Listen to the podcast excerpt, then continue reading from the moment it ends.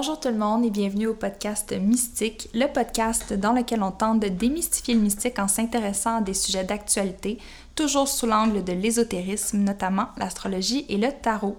Mon nom c'est Vanessa DL, je suis une sorcière, vulgarisatrice, enseignante et étudiante des arts mystiques.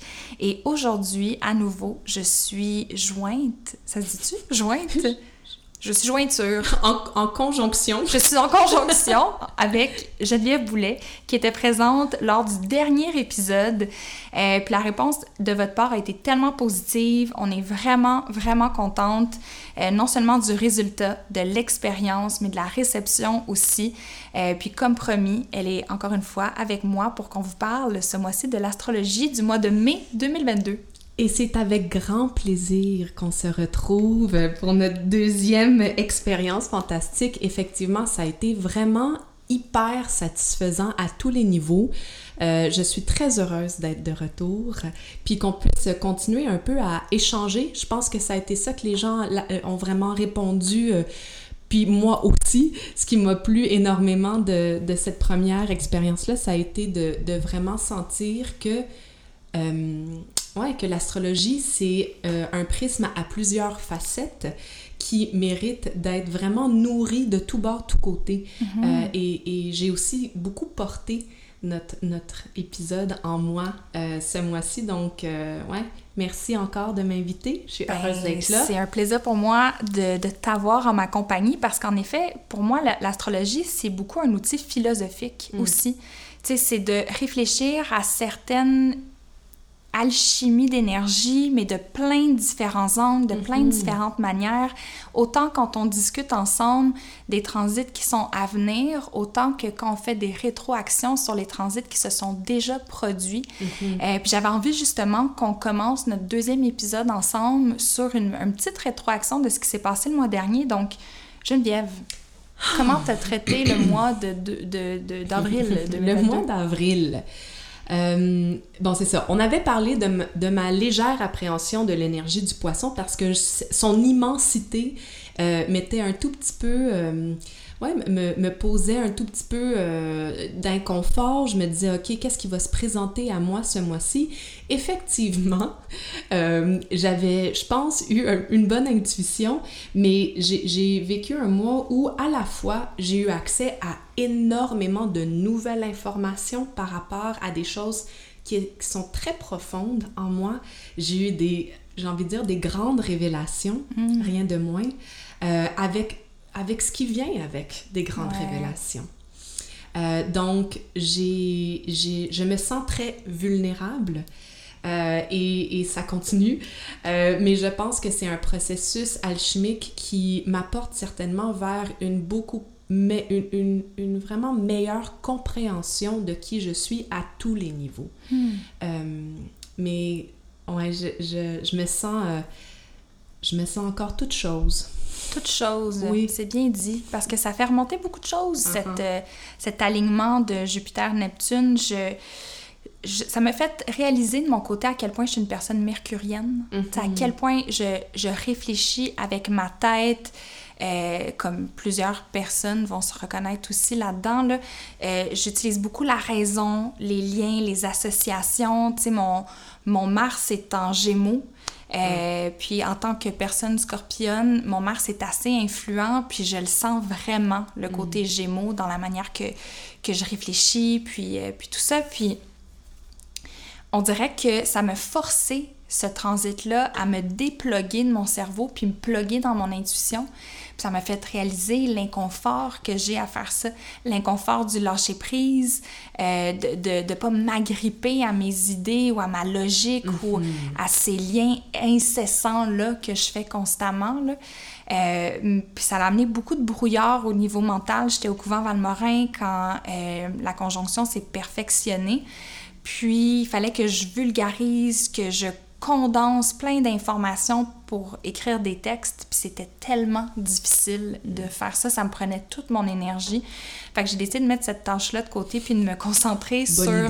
Oui, au lieu de me, de me, de me battre contre mm. ce courant-là, j'ai décidé de l'utiliser à la place puis de faire des tâches euh, où est-ce que ma créativité, euh, le côté plus information canalisée mm. était utilisé au lieu de, de du cerveau. Mais ça a, été, euh, ça a été quand même tough, sauf que ça a été aussi un beau rappel de comment, quand on, quand on utilise les énergies qui sont là, qu'on les comprend puis qu'on essaie de, de, se synchroniser avec elles, comment il y a des belles leçons qui peuvent prendre place, des leçons qui vont au-delà de juste ah ben on avait raison, tu sais quand cette conjonction là arrive, faut y aller avec son intuition. C'était comme mm-hmm. non, il y a, en fait il y a des déclics qui se produisent, mm-hmm. on a des petits aha moments qui nous font sentir comme si on était vraiment aligné avec quelque chose de plus grand. Euh, comme par exemple dans un moment où est-ce que j'ai fait preuve de générosité, un des thèmes de la conjonction Jupiter-Neptune. Quand j'ai fait preuve de générosité pendant cet alignement de planètes-là, ça me donnait énormément d'espoir. Puis j'ai mm. l'impression que ça le donnait aussi de l'espoir à l'autre personne. Fait que c'était de comprendre aussi que la générosité, c'est pas juste pour se faire pour augmenter notre ego ou mm. pour se, se dire qu'on a fait une bonne action l'espoir, on en a parlé aussi durant le dernier épisode, c'est quelque chose qui a une valeur incommensurable, c'est qui est mm-hmm. vraiment nécessaire aujourd'hui. Euh, donc bref, ça a été mm, comme plein de belles réalisations comme ça. Je veux juste rebondir parce que ça me fait penser à euh, comment est-ce qu'on attribue des qualités à des signes? Puis par exemple, le poisson, bon, c'est l'élément de l'eau, il y a quelque chose de beaucoup plus associé à une forme de douceur, mais en fait, moi, ce qui remonte quand je t'écoute parler, puis aussi mon expérience du mois, c'est que j'ai dû faire preuve de beaucoup de courage. Hmm. Et ça, c'est une valeur qu'on associe plus à un, élément de feu ou à un, un autre type d'énergie. Très bélier. C'est ça. Et pourtant, le poisson, c'est un autre genre de courage, mais c'est le courage de lâcher prise. C'est le, courage d'écouter ce qui est là, de se laisser aller dans nos zones floues, de se laisser sentir les choses. Mais c'était beau aussi que cet alignement de planète-là se produisait alors que le soleil est en bélier. C'est vrai. C'était comme si on avait un petit, euh, un petit coup de pouce de l'univers. C'était comme, bien, on, sait qu'on t'en demande beaucoup, là, mm. qu'on vous en demande beaucoup, la gang, mais au moins, le soleil est là pour te donner un petit coup de pied dans, dans Oui, vraiment, je l'ai senti, cette affaire-là. Le petit coup de pied? Oui, ben, oh, oh, oh, gros coup de pied! Euh, mais, mais la... Ouais, de, de, juste se dire, OK, ben des fois, la qualité, dépendant de où on est dans notre vie, puis quelle euh, nature on a, si tu dis, moi, j'étais plus mercurienne, mais moi, je suis plus quelqu'un dans l'action. Puis là, j'ai mm. été dans, plus dans une position d'immobilité. Moi, j'ai été malade, j'ai attrapé la COVID. J'ai été alitée euh, pendant deux semaines. Fait que j'étais clouée, littéralement, à mon lit. Euh, et et ça, pour moi, ça me demande beaucoup plus de travail ou d'effort que d'être euh, dans une énergie de mouvement ou dans une mhm. énergie d'action. Euh, fait que les défis, euh, c'est, vraiment une, une, expression personnelle. Puis c'est pour ça aussi, parce que là, on va vous parler du mois de mai, puis de notre point de vue de ces énergies-là.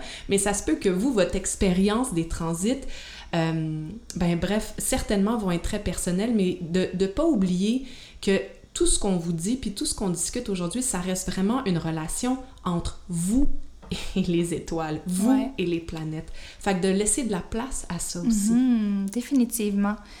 Puis euh, laisser de la place parce qu'il va s'en passer des choses au mois de mai. oui, ça continue. Le plaisir continue. Le plaisir continue au mois de mai. On, on, en a parlé le mois dernier, en avril. On voyait que c'était plus un mois qui nous permettait de mettre la table pour ce qui nous attend au mois de mai, étant donné qu'on commence avec une saison des éclipses, donc la première éclipse qui avait lieu le, le 30 avril, puis on est en saison des éclipses assez active jusqu'au 16 mai, puis après on a le hangover, n'est-ce On est en plein dedans. On est en plein dedans. Une, brosse d'éclipse euh, du 30 avril au 16 mai, puis après ça, on a le petit hangover qui vient après ce tourbillon-là, mais euh, le hangover est quand même assez féroce, puisqu'à partir du 10 mai, on a aussi la rétrograde de Mercure euh, qui va débuter. Donc, euh, tu sais, si j'avais personnellement à commenter d'un point de vue très large le mois de mai, je dirais que c'est un mois durant, durant lequel il y a beaucoup d'inattendus. Les choses bougent beaucoup. Euh, puis que ça va être important de trouver notre ancrage dans les choses simples. Absolument. C'est j'ai marqué rester dans son centre. Évidemment, c'est un Ça sonne très écoute ton corps. Oui, vraiment, c'est un peu grano. Euh, mais, mais dans le fond, ce que mon, mon feeling pour, pour le mois de mai, c'est d'être capable de rester souple mm. face aux événements de la vie. Comme une branche de bambou. Comme le roseau dans le vent. Les deux sont. C'est bon, vous pouvez penser au bambou ou, au, roseau, dans le vent. Mais Geneviève, je pense que c'est le temps de, de, du segment astrologie chantée. J'espérais que tu, parce que, tu me demandes de vous interpréter pour moi une chanson qui pourrait vous aider. C'est quoi la chanson thème, selon toi, du mois de mai? C'est une chanson début 2000 de Will Smith. Ouf! Tu vas en terrain. 5, 6, 7. Getting jiggy with it. Na na na na na na na. Na na na na na na. Getting jiggy with it. Yeah. OK. Donc, le jiggy que je vous suggère, c'est de rester dans un mouvement face aux surprises. Ouais. Aussi, le jiggy, pour moi, ça me fait un peu penser à comme euh, la dédramatiser les choses, en rire. Hmm. N'est-ce pas une belle médecine? Oui, définitivement. Le rire allège un peu tout. Euh, oui, et, et de pas rester figé. Mm. de pas...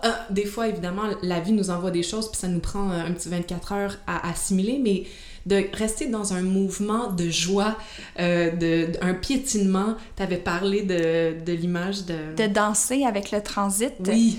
De danser avec les transits. Puis je pense que c'est l'idée que les transits, c'est un peu comme notre partenaire de salsa.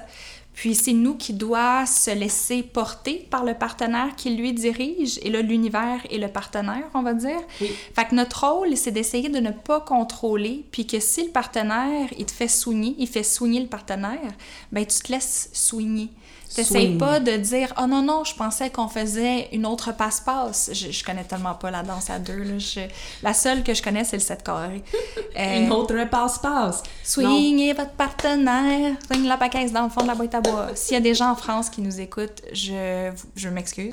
C'est le folklore québécois. Oui. Mais bref euh, si l'univers veut soigner sa partenaire mm. laisse-toi te faire soigner et ne pile pas sur les pieds de l'univers. Oui, ne lui pile pas sur les pieds, puis essaie juste de, de, de te laisser porter par où est-ce qu'il veut t'amener. Je pense que c'est vraiment ça. Euh... Ouais, c'est un bon conseil, je pense, à donner. Absolument. Euh, mais avant de vous parler de la saison du taureau, on a quelques annonces à vous faire. Bim, boum, boum.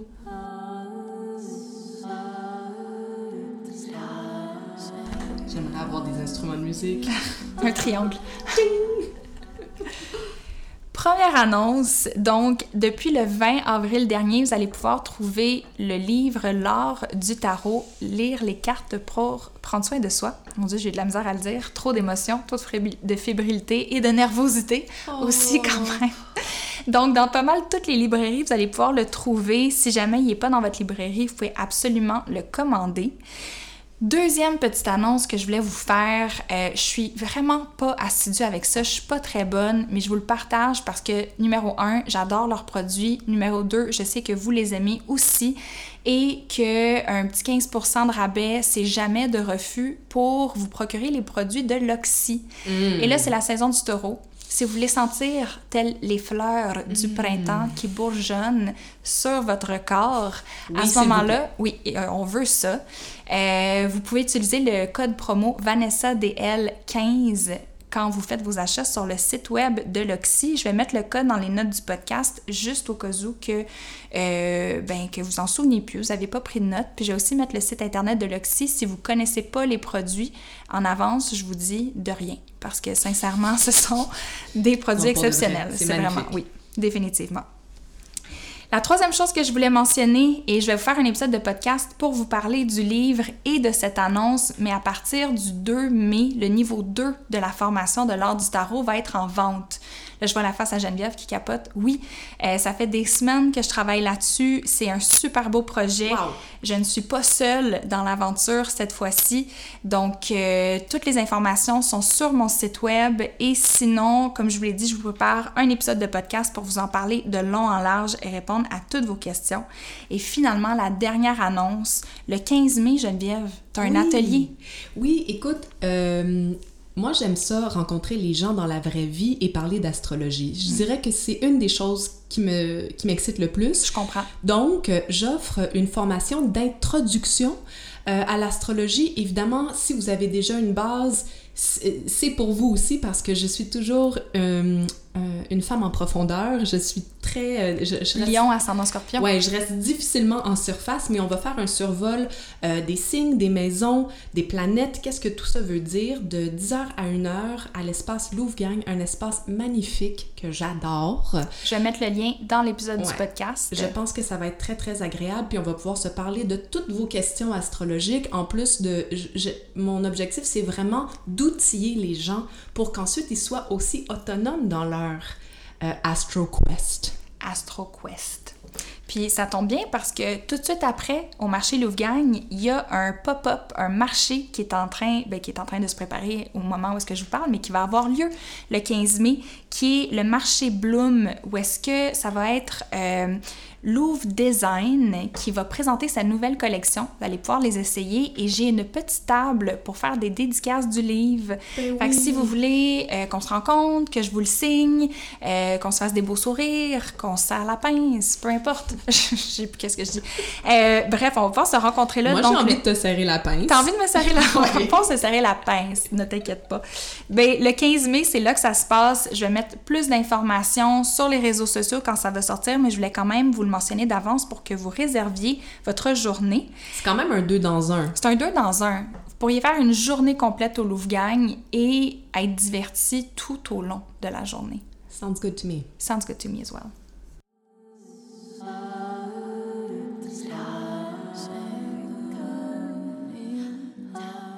Et je pense que le moment est venu de s'aventurer et de discuter du signe du taureau, Geneviève. S'il vous plaît, c'est un signe que j'adore. On en a parlé déjà un petit peu le mois dernier quand euh, le soleil a quitté le signe du bélier pour entrer dans le signe du taureau autour du 19-20 avril. Euh, mais là, on est vraiment in it. In it to win hmm. it. Donc, pour toi, qu'est-ce que ça l'évoque? La saison du taureau, le signe du taureau. Le signe du taureau, pour moi, c'est un signe que j'apprécie énormément pour plusieurs raisons. La première étant le lien avec le corps, qui est évidemment pour moi euh, mon outil euh, de prédilection. C'est vraiment un moment aussi pour se détendre, chose qui n'est pas naturelle pour moi. Moi, je suis ascendant scorpion, j'ai beaucoup de cette énergie-là. Fait quand on rentre dans la saison du taureau, c'est comme si je me donnais un peu plus de permission par rapport à euh, me détendre. Euh, donc, pour moi, c'est vraiment ça. C'est, un, c'est de la terre, c'est une cadence aussi qui, qui, qui ralentit.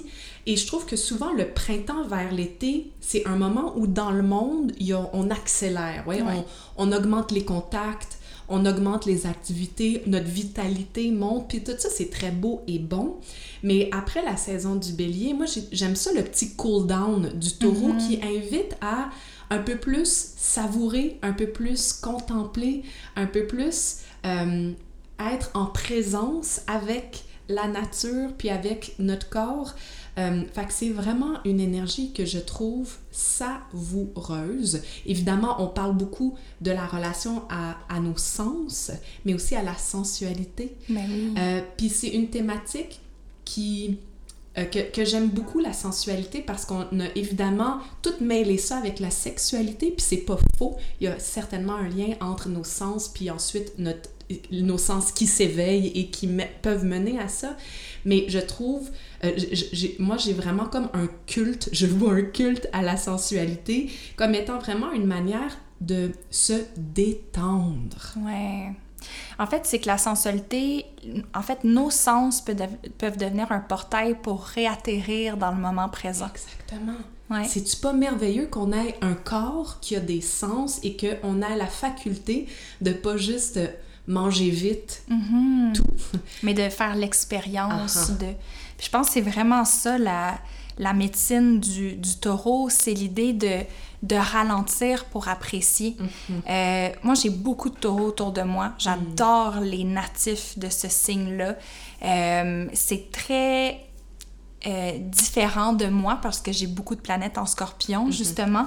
Mais il y a vraiment quelque chose de rafraîchissant pour moi dans l'énergie du taureau de par sa médecine de la simplicité. Pour moi, c'est vraiment la simplicité, le taureau. ça ne veut pas dire que les gens qui sont nés sous le signe du taureau sont tous simples. Non Au contraire, des fois, c'est des gens qui ont besoin d'apprendre la simplicité.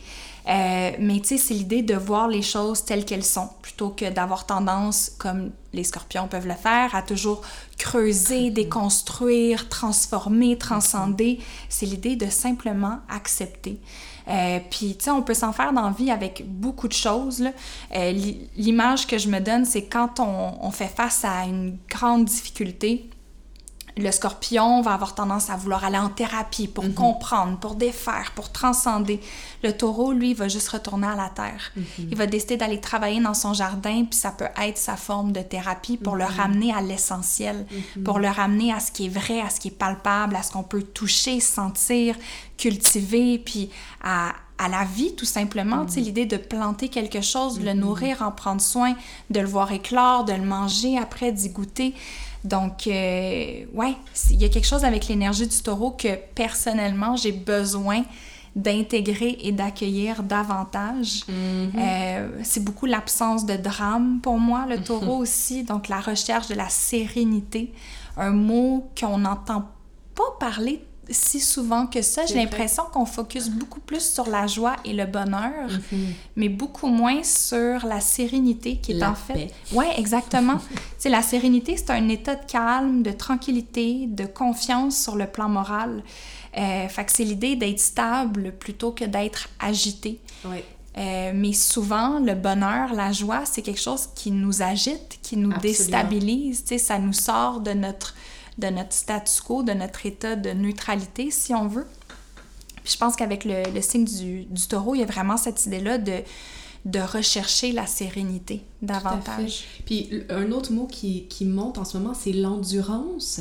Mm-hmm. Et il y a toutes sortes de manières d'interpréter cette thématique-là.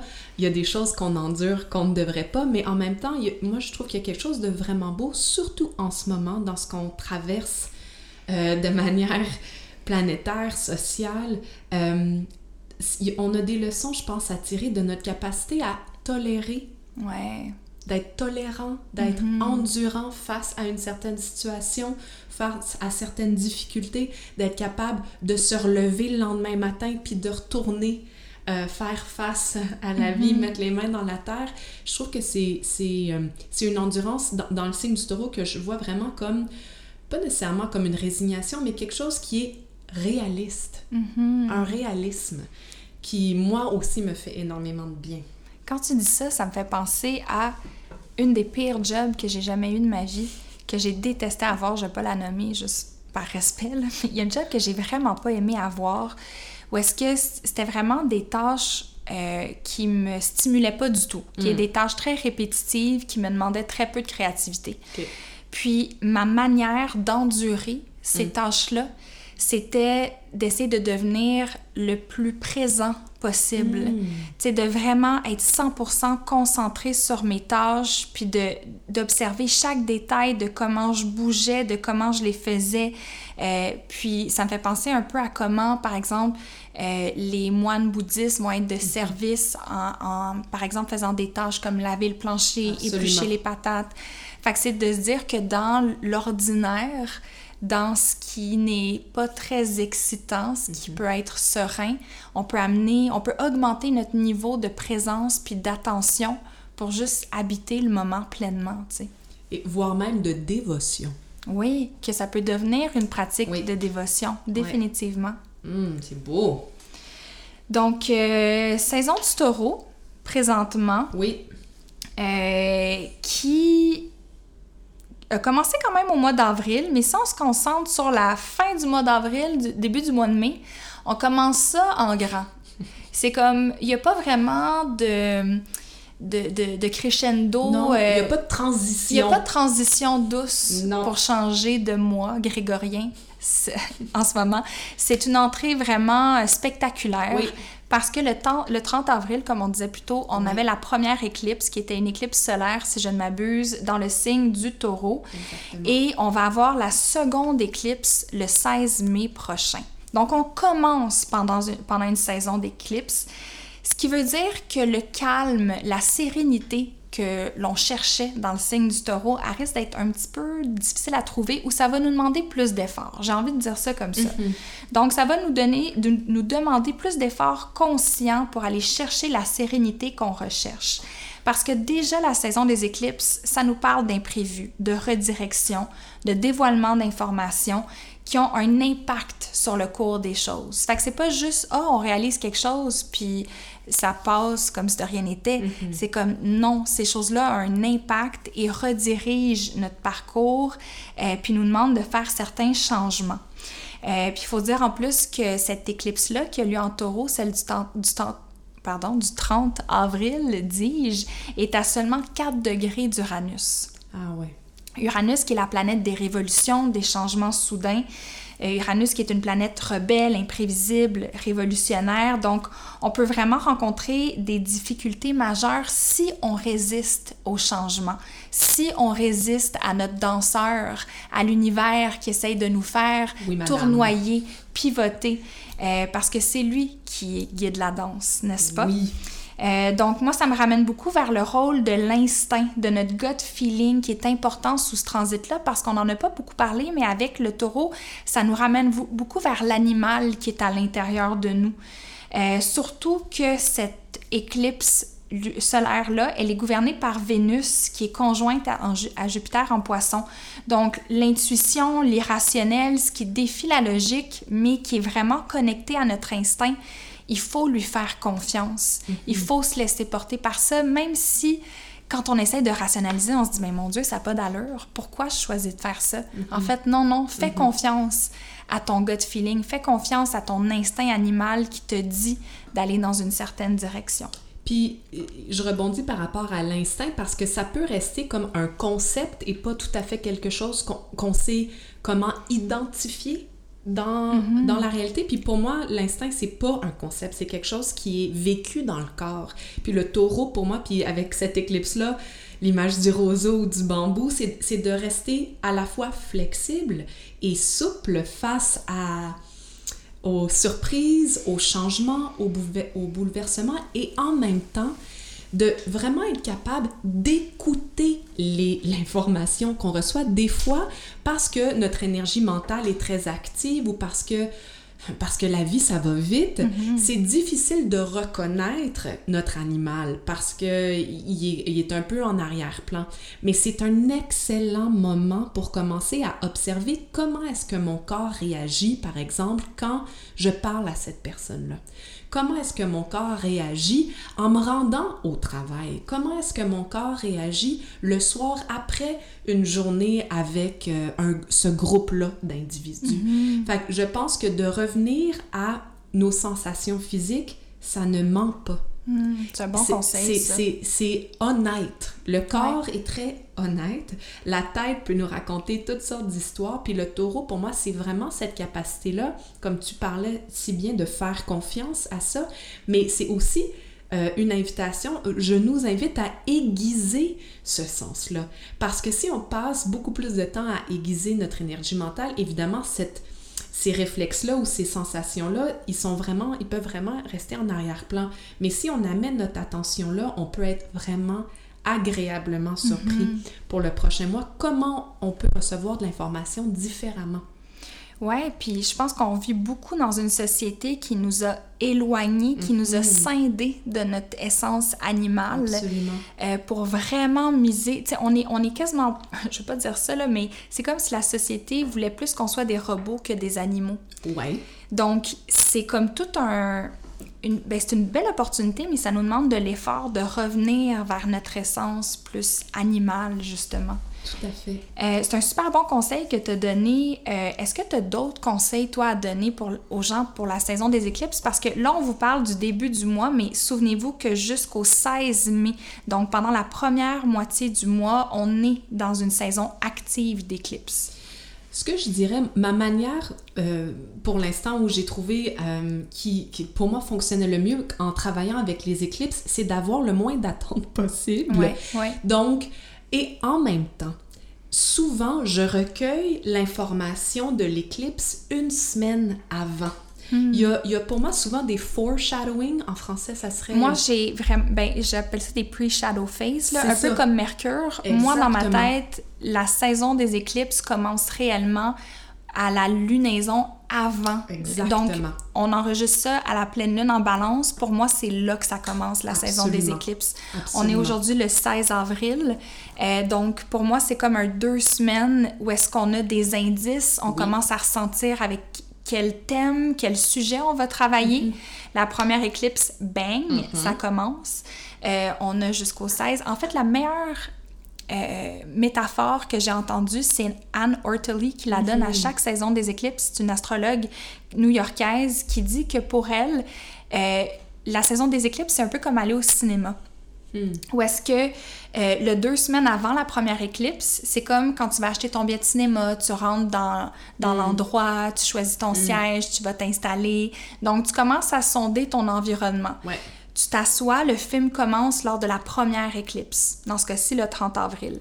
Et là, les deux semaines de la saison des éclipses jusqu'au 16 mai, c'est le, film qui est en train de se dérouler sous nos mmh, yeux. On reçoit de l'information. Mmh. La saison des éclipses, c'est donc le film se termine et le deux semaines après, on est habité du film qu'on vient de mm. regarder, ça nous impacte, ça nous influence, on sort de la salle de cinéma, on continue de parler du film avec les gens avec qui on est allé le voir. Mm. Euh, peut-être que si, admettons, on écoutait un film qui a eu un réel impact sur nous, ça va changer certaines, certaines habitudes ou mm-hmm. certaines choses que l'on fait dans la vie. Fait qu'il y a cet impact-là dans le deux semaines après. Et, et dans ce sens-là, euh, j'ai envie de, en même temps, comme dédramatiser les éclipses parce que justement, on a du temps et, mm. et de l'espace pour les accueillir, Puis, ces changements-là. C'est même un six mois qu'on a parce qu'il y a des événements qui se produisent durant la saison des éclipses, mais c'est pendant le six mois après que vraiment ce, ce changement-là s'installe dans nos vies. Donc, de, simplement euh, parce que des fois, quand on, on, rentre dans des saisons où, par exemple, il y a, y a, des éclipses et en plus Mercure rétrograde, c'est possible de vivre une genre de contraction. On fait Ah non, éclipse. Mais en fait, inquiétez-vous pas, parce que vous savez déjà qu'est-ce qui se prépare. Et justement, si on rentre dans notre corps, si on rentre dans nos sensations, si on rentre dans un tout petit peu à l'intérieur de nous, on, est capable de sentir les messages des mhm. éclipses avant même la date. Donc, de, de pas... De, vraiment y aller avec déjà toutes les choses que tu sais par rapport à toi. Mais moi, je, ce que j'ai observé pendant la saison des éclipses, c'est que je sens le changement arriver, mais à chaque fois que j'essaie de prévoir ou de, de, mm. de savoir à l'avance comment ça va se présenter, les éclipses me surprennent toujours.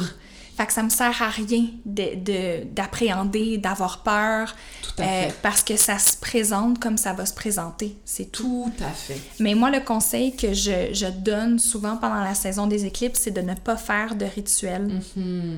Euh, donc, surtout ce qui est rituel de manifestation ou de vouloir euh, influencer les énergies pour les amener dans une certaine direction.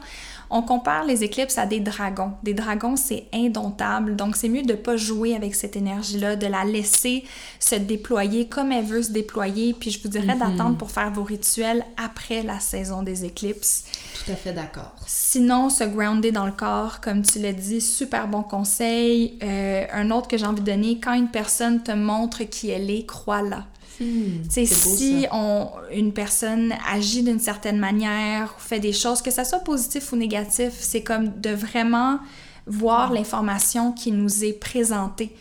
Euh, ouais, c'est ça, hmm. d'accueillir cette information-là puis de le prendre, de l'accepter. Ah, c'est beau. C'est comme de. tu sais, des fois, on.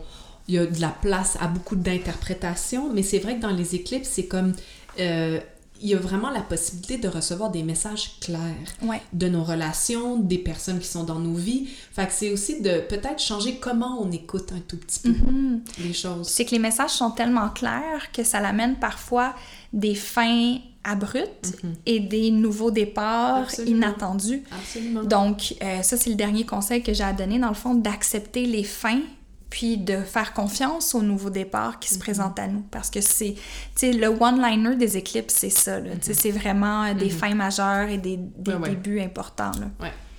Donc, euh, écoutez, on ne peut pas vraiment vous prédire qu'est-ce qui va arriver parce que, premièrement, on fait pas vraiment de prédictions et deuxièmement, on le sait pas, c'est ça la nature des éclipses, c'est imprévisible. Wild card. Ouais.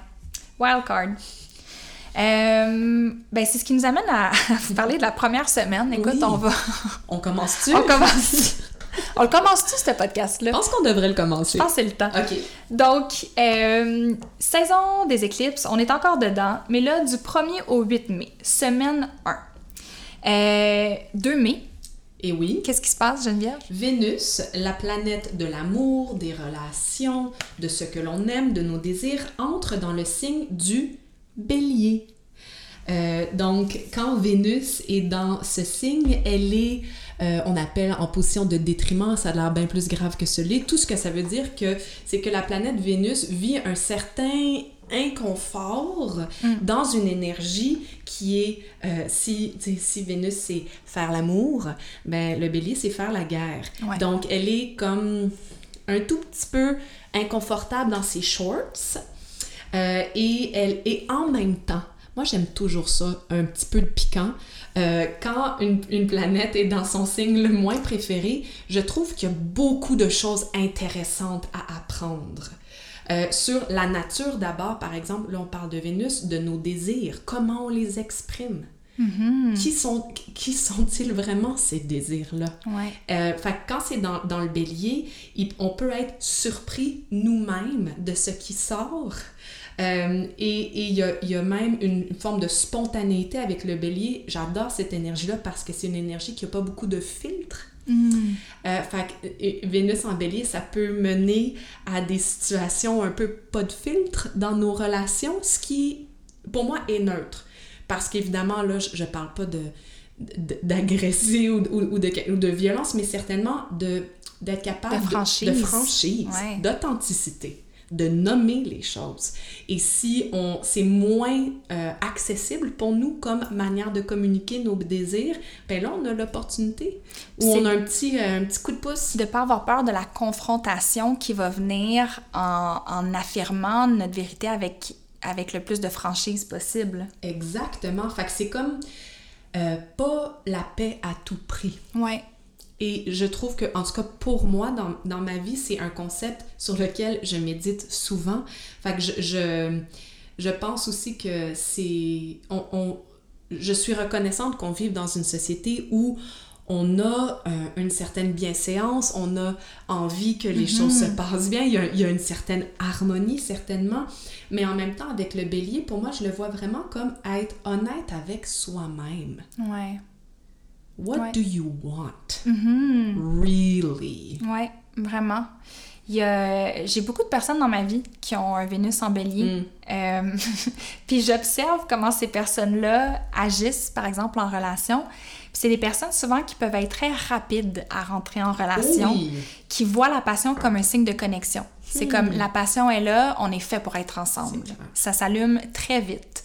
Euh, donc c'est des gens qui suivent leur instinct, mais qui oublient parfois de se poser des questions un peu plus rationnelles, liées avec le côté plus terre à terre des Mhm. situations, on va dire. Mais ils sont capables de surmonter leur peur. Tu sais, au lieu de bloquer devant, par exemple, la crainte de, de développer une nouvelle relation ou de dire ce qu'ils ont sur le cœur ou de foncer vers l'objet désiré ou Ouais. la chose désirée ou la personne désirée, on s'entend, they just go for it. Ouais. Ils paralysent pas devant Ouais. ça. Puis ça, c'est quelque chose que, que j'admire beaucoup de, du Vénus en bélier. Euh, S'il y avait une chanson qu'on donnait à. Vénus en bélier, Love is a Battlefield de. Pat Benatar, Oh, J'aime ça. je vais pas la chanter par exemple. Celle-là, je vais- Chantez-la dans votre tête. oui, c'est ça, exactement. Euh, je peux même vous mettre un lien pour aller l'écouter si vous voulez dans Bonne les notes du podcast. C'est le mieux que je puisse faire à ce point-ci. Euh, mais pour moi, la médecine de ce transit-là, euh, c'est c'est justement le, le, le, le côté de d'oser aller vers les choses qui nous effraient parfois. Euh, parce que Vénus, habituellement, préfère euh, l'harmonie, préfère aller vers les choses qui sont un peu plus douces, un peu plus qui dérange moins. Équilibrées. C'est ça, qui va pas défaire l'équilibrium des choses. Tout à fait. Puis je pense que c'est pas juste non plus dans la création de nouvelles relations qu'il faut le voir, c'est même dans les, les, relations qui sont déjà bien installées. Mais comme tu le disais, tu sais, de, de d'entrer en relation ou de cultiver la, la, relation, mais avec une franchise, un côté direct et assumé qui des fois peut être difficile à trouver. Donc, de ne pas hésiter la, la, confrontation dans nos relations, de développer la force d'avoir les conversations courageuses qu'on évite d'avoir mmh. pour soit euh, amener notre relation à un autre niveau ou pour, ben, dans tous les cas, amener notre relation à un autre niveau. Tu sais, je pense qu'il y a quelque chose, je l'ai déjà dit pendant le mois du bélier, je sais pas si c'était, je pense que c'était pendant une autre, une autre année, mais le conflit, c'est quelque chose qui purifie. Hmm. Que c'est le, le, feu purificateur, tu sais, qui brûle ce, que, ah ce qui est plus censé être là, mais la sonde vient fertiliser le terrain pour qu'il y ait quelque chose de nouveau qui pousse. Hmm. Fait que je le vois euh, beaucoup comme ça, le, Vénus en béni. J'ai une image qui me vient, puis je, je, vous la partage parce que pour moi, ça, ça représente euh, un peu ce que tu décris. Tu sais, quand tu es avec quelqu'un, puis, je sais pas, vous achetez un biscuit OK? T'es au café, puis on est, on est gentil, on dit Vénus, on le sépare en, deux, ben OK? Mais là, j'ai envie de vous dire, prenez le bout avec la plus grosse pépite. Oh my God, j'aime ça! Tu vois ce que je veux dire? C'est tellement une image qui me parle. C'est ça, c'est comme, tu regardes le biscuit, c'est jamais égal. Ouais. C'est jamais égal, mais Vénus dit, je vais prendre le plus petit bout parce que j'ai envie d'être en, relation d'harmonie, mm-hmm. mais Vénus en bélier, elle prend le bout avec le gros chou qui pépite. Vrai. Puis elle l'assume. Oui, puis elle comme, elle mange vite. Ouais. C'est fait. Elle pense pas, peut-être même. Ah, gros bout, ça me tente. C'est ça. Elle a suivi son instinct. Ouais. L'instinct de la grosse pépite. c'est ça. J'adore ça. Puis en plus, dans le mois du taureau, ben elle savoure, tu sais. Exactement. Elle savoure, elle prend le temps d'y goûter. Ça goûte bon. C'est méditatif. Elle savait pas, il y a une pacane à côté de la grosse pépite. Imagine si c'était, dans le fond, c'était pas un gros chunk de chocolat, c'était un gros raisin sec. Karma! La A, ben tu vois, là, moi je serais en beau joie le vert. Il y a rien de plus insultant qu'un raisin sec à la place d'une pépite en chocolat. Ça me donne envie de me lever puis de quitter la pièce. J'ai envie de pleurer. tu sais, avant hier, j'étais ultra SPM. Ça n'a aucun rapport avec l'astrologie? Mais je m'étais commandé un McFlurry. Cute. À quoi? Oreo? Scores. Nice. Au Scores. Puis en fait, j'avais commandé un hamburger puis un McFlurry. Ils ont oublié mon McFlurry et j'ai pleuré. j'ai pleuré parce qu'ils n'avaient pas mis mon McFlurry puis j'étais tellement SPM et c'était c'était comme l'étincelle de ma journée. C'était pas une bonne journée. pour toi, je comprends. Ben écoute, je l'ai recommandé après, tout seul. Oui, il est venu. OK. J'étais large comme ça, là. Puis je, je le désirais ardemment, là. Bref, ça n'a aucun rapport, mais... Mais merci, merci ben, pour ça. Donc, euh, pour faire un lien très smooth entre le 2 mai et le 5 mai. Transition douce. Transition douce. C'est parfait, c'est Uranus. C'est Uranus. On sort, du, on sort du coq Écoute, le 5 mai, le Soleil en taureau entre en alignement, en conjonction avec la planète Uranus. Puis on le sait depuis le début du mois de mai. On le sent depuis le début du mois de mai oh que le Soleil se rapproche d'Uranus, sauf que ça se perfectionne le 5. Et en astrologie très traditionnelle, mettons, dans les années médiévales, on disait Ouh, Soleil rencontre Uranus, tremblement de terre, mhm. éclair. Symboliquement, moi je pense que ce que ça veut dire, c'est que ça vient shaker nos fondations. Mhm. Sur le plan personnel, c'est un pas vers l'avant dans notre processus d'individuation. Donc, mhm. un encouragement à assumer pleinement qui on est dans notre excentricité, dans ce qui nous rend différents des autres, mais ce qui est spécial, c'est qu'en taureau, ça se fait dans le calme et la simplicité. On n'a pas besoin de le prouver à personne, on n'a pas besoin d'avoir un haut-parleur puis de le crier sur tous les toits. C'est vraiment de l'accepter en soi, qui on est profondément pour obtenir plus de sérénité en bout de ligne. L'image qui me vient, je trouve ça vraiment beau parce que c'est vrai, le taureau, c'est pas tassez-vous de là, c'est vraiment l'image de la pousse au printemps parce que crème, faut qu'elle tasse la terre, faut que, mm-hmm. tu sais, il y a quand même une, une, certaine tension, une certaine friction pour apparaître dans le monde. Ouais. C'est pas juste un processus, euh, tu sais, de, de, tout en douceur, il faut une certaine ouais, il faut faire bouger les choses. Puis pour moi, Uranus en taureau, c'est ça, c'est comme la terre craque. La petite affaire pousse, puis là, tu sais pas, elle va être quelle couleur, puis là, genre, je suis jaune! puis elle va chercher le soleil, je suis jaune! Puis j'aime la vie, puis je vais chercher le soleil, me voici! puis elle est peut-être dans une patch de fleurs rouges, puis elle est comme, je suis jaune! Puis je vais rester jaune. Oui, puis j'aime ça. Ouais, j'aime ça être différent. Oui. Mais moi, quand je pense, ces temps-ci, on dirait que j'ai vraiment. Euh, je repense à l'image que je me fais quand je pense du soleil en astrologie. Hmm. Euh, c'est peut-être à cause de mon nouveau cours d'astrologie que je suis en train de faire avec Stephen Forrest. Notre euh, préféré. Notre préféré. Puis j'aime beaucoup comment il parle du soleil comme un principe de cohérence de soi. Hmm. Euh, en fait, je suis même plus sûre que c'est lui qui en parle, mais en tout cas, je suis tombée ben là-dessus récemment, il me semble que c'est lui qui parlait de ça. Puis, c'est l'idée, en fait, que dans le système solaire, le Soleil, c'est le centre de gravité pour toutes les autres planètes. c'est ce qui fait en sorte que tout tient ensemble. Puis dans notre personnalité, le soleil, c'est représentatif de notre identité, mais qui tient ensemble toutes les autres planètes qui signifient euh, Mercure, comment je pense, Vénus, comment j'entre en relation, Mars, comment j'entre en action. Fait que c'est toutes les planètes, c'est toutes des petites parties de nous que notre identité, le soleil, fait graviter autour de lui. Puis avec le soleil qui est en alignement avec Uranus, c'est comme on se rapproche du côté de nous qui est plus rebelle Mhm. excentrique, qui sort des sentiers battus, mhm. qui a besoin, en fait, de se libérer des normes puis de la pression de sa culture, des règles. Euh, donc, c'est peut-être un moment où est-ce qu'on a envie de se rebeller contre quelque chose pour être davantage aligné avec qui on est, avec notre core, notre identité. Mm-hmm. Il y a quelque chose d'identitaire à ça. Absolument. Je dis souvent que le soleil, c'est ce qui fait qu'on n'a pas des personnalités multiples. Ça rassemble qui on mm-hmm. est et ça calme un peu toutes les voix ou toutes les énergies qui, qui, nous, qui nous composent. Fait que oui, tout à fait, c'est vraiment, il y a vraiment un principe rassembleur. Puis en même temps, avec Uranus, le mot qui me vient, c'est vraiment s'assumer. Ouais. Assumer. Ah ouais, s'assumer, définitivement. Puis ça, c'est vraiment sur le plan personnel, mais sur le plan collectif, je pense que c'est pertinent d'en parler parce que euh, quand le Soleil vient s'aligner avec Uranus, ça nous amène, en taureau, à repenser comment on prend soin de la Terre, puis comment on prend soin de nos ressources. Puis je pense que ça va être un gros thème avec le nœud nord dans le signe du taureau et Uranus aussi qui est là pour euh, les prochaines années.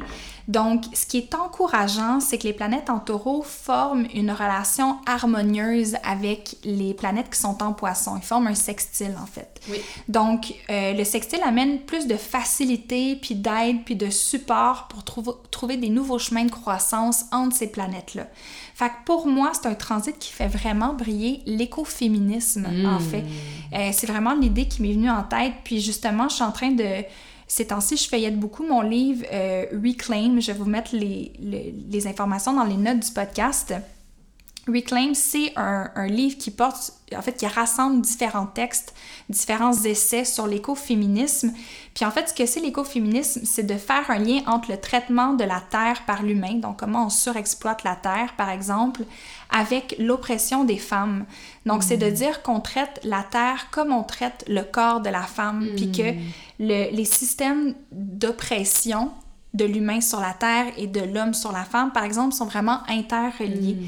Et qu'en conséquence de ça, l'écologie nécessiterait de repenser les relations entre les genres en même temps qu'entre les humains et la terre.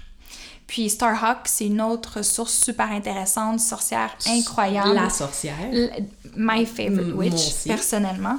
Euh, donc, euh, donc, ouais, je trouve que c'est un non seulement avec le soleil qui rentre, euh, ben, qui va s'aligner avec Uranus, mais aussi il faut mentionner qu'au mois d'août, Mars va être en taureau et va s'aligner avec le nœud nord et Uranus. Cool. Ouais, fait cool à certains égards, moins cool à d'autres. Euh, euh, j'ai envie de dire, il y aura des gestes je pense qu'il va y avoir un sentiment d'urgence qui va pousser vers l'action. Je crois aussi. Je pense que c'est surtout ça, mais là, on, est au mois d'août. C'est plus tard, sauf que quand même, euh, je, trouve que c'est un, beau transit pour porter notre attention vers ça. Euh, il pourrait avoir aussi, sur le plan collectif, beaucoup de chamboulements dans le système financier. Absolument. Fait qu'on pourrait entendre beaucoup parler d'économie mondiale.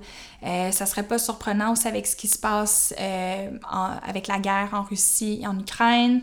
Donc, puis avec la rétrograde de Mercure qui va retourner en taureau, moi, je m'attends à beaucoup de vulgarisation. Hmm. nécessité de devoir expliquer les choses, re-expliquer, re-expliquer, revenir vers certains concepts. Euh, donc, ouais, j'ai l'impression que le, monde de l'économie va être sous la loupe ce mois-ci. Ouais, et évidemment, les ressources. Ouais, le taureau, c'est vraiment comment est-ce qu'on traite nos ressources, quelles sont nos ressources, quelle est notre relation à nos ressources. Mais euh, pour moi, l'écoféminisme, c'est vraiment euh, euh, un concept qui, qui, pour moi, explique beaucoup de choses ou qui m'aide à faire sens avec le monde tel qu'il est aujourd'hui. Fait que je suis vraiment contente que tu en parles. Moi, j'en traite, puis ça me fait penser parce qu'il y a quand même avec le sextile des planètes en poisson, pour moi, il y a quand même quelque chose lié à la créativité ou mhm. l'inspiration. Et l'espoir. Et l'espoir, c'est ça. Fait que je me dis, OK, euh, euh, parallèlement à, à cette vie-là astrologique, j'ai aussi une, une, compagnie de danse avec deux autres femmes. On a un, collectif où on crée des œuvres. Et, et quand tu as parlé d'écoféminisme, notre prochaine pièce porte vraiment sur kinship. Donc notre relation qu'on a au monde, notre relation qu'on a entre espèces, puis notre capacité qu'on a à apprendre de euh, la relation entre le microcosme et le macrocosme. Comment est-ce qu'on est déjà tellement outillé, comment est-ce qu'il y a tellement d'intelligence, puis pas une intelligence technologique, mais vraiment l'intelligence du taureau pour moi qui est euh, la nature L'intelligence naturelle, ouais, organique. organique, c'est comme pas obligé d'aller chercher ça à l'extérieur de nous. C'est tout et à l'intérieur, hmm. déjà.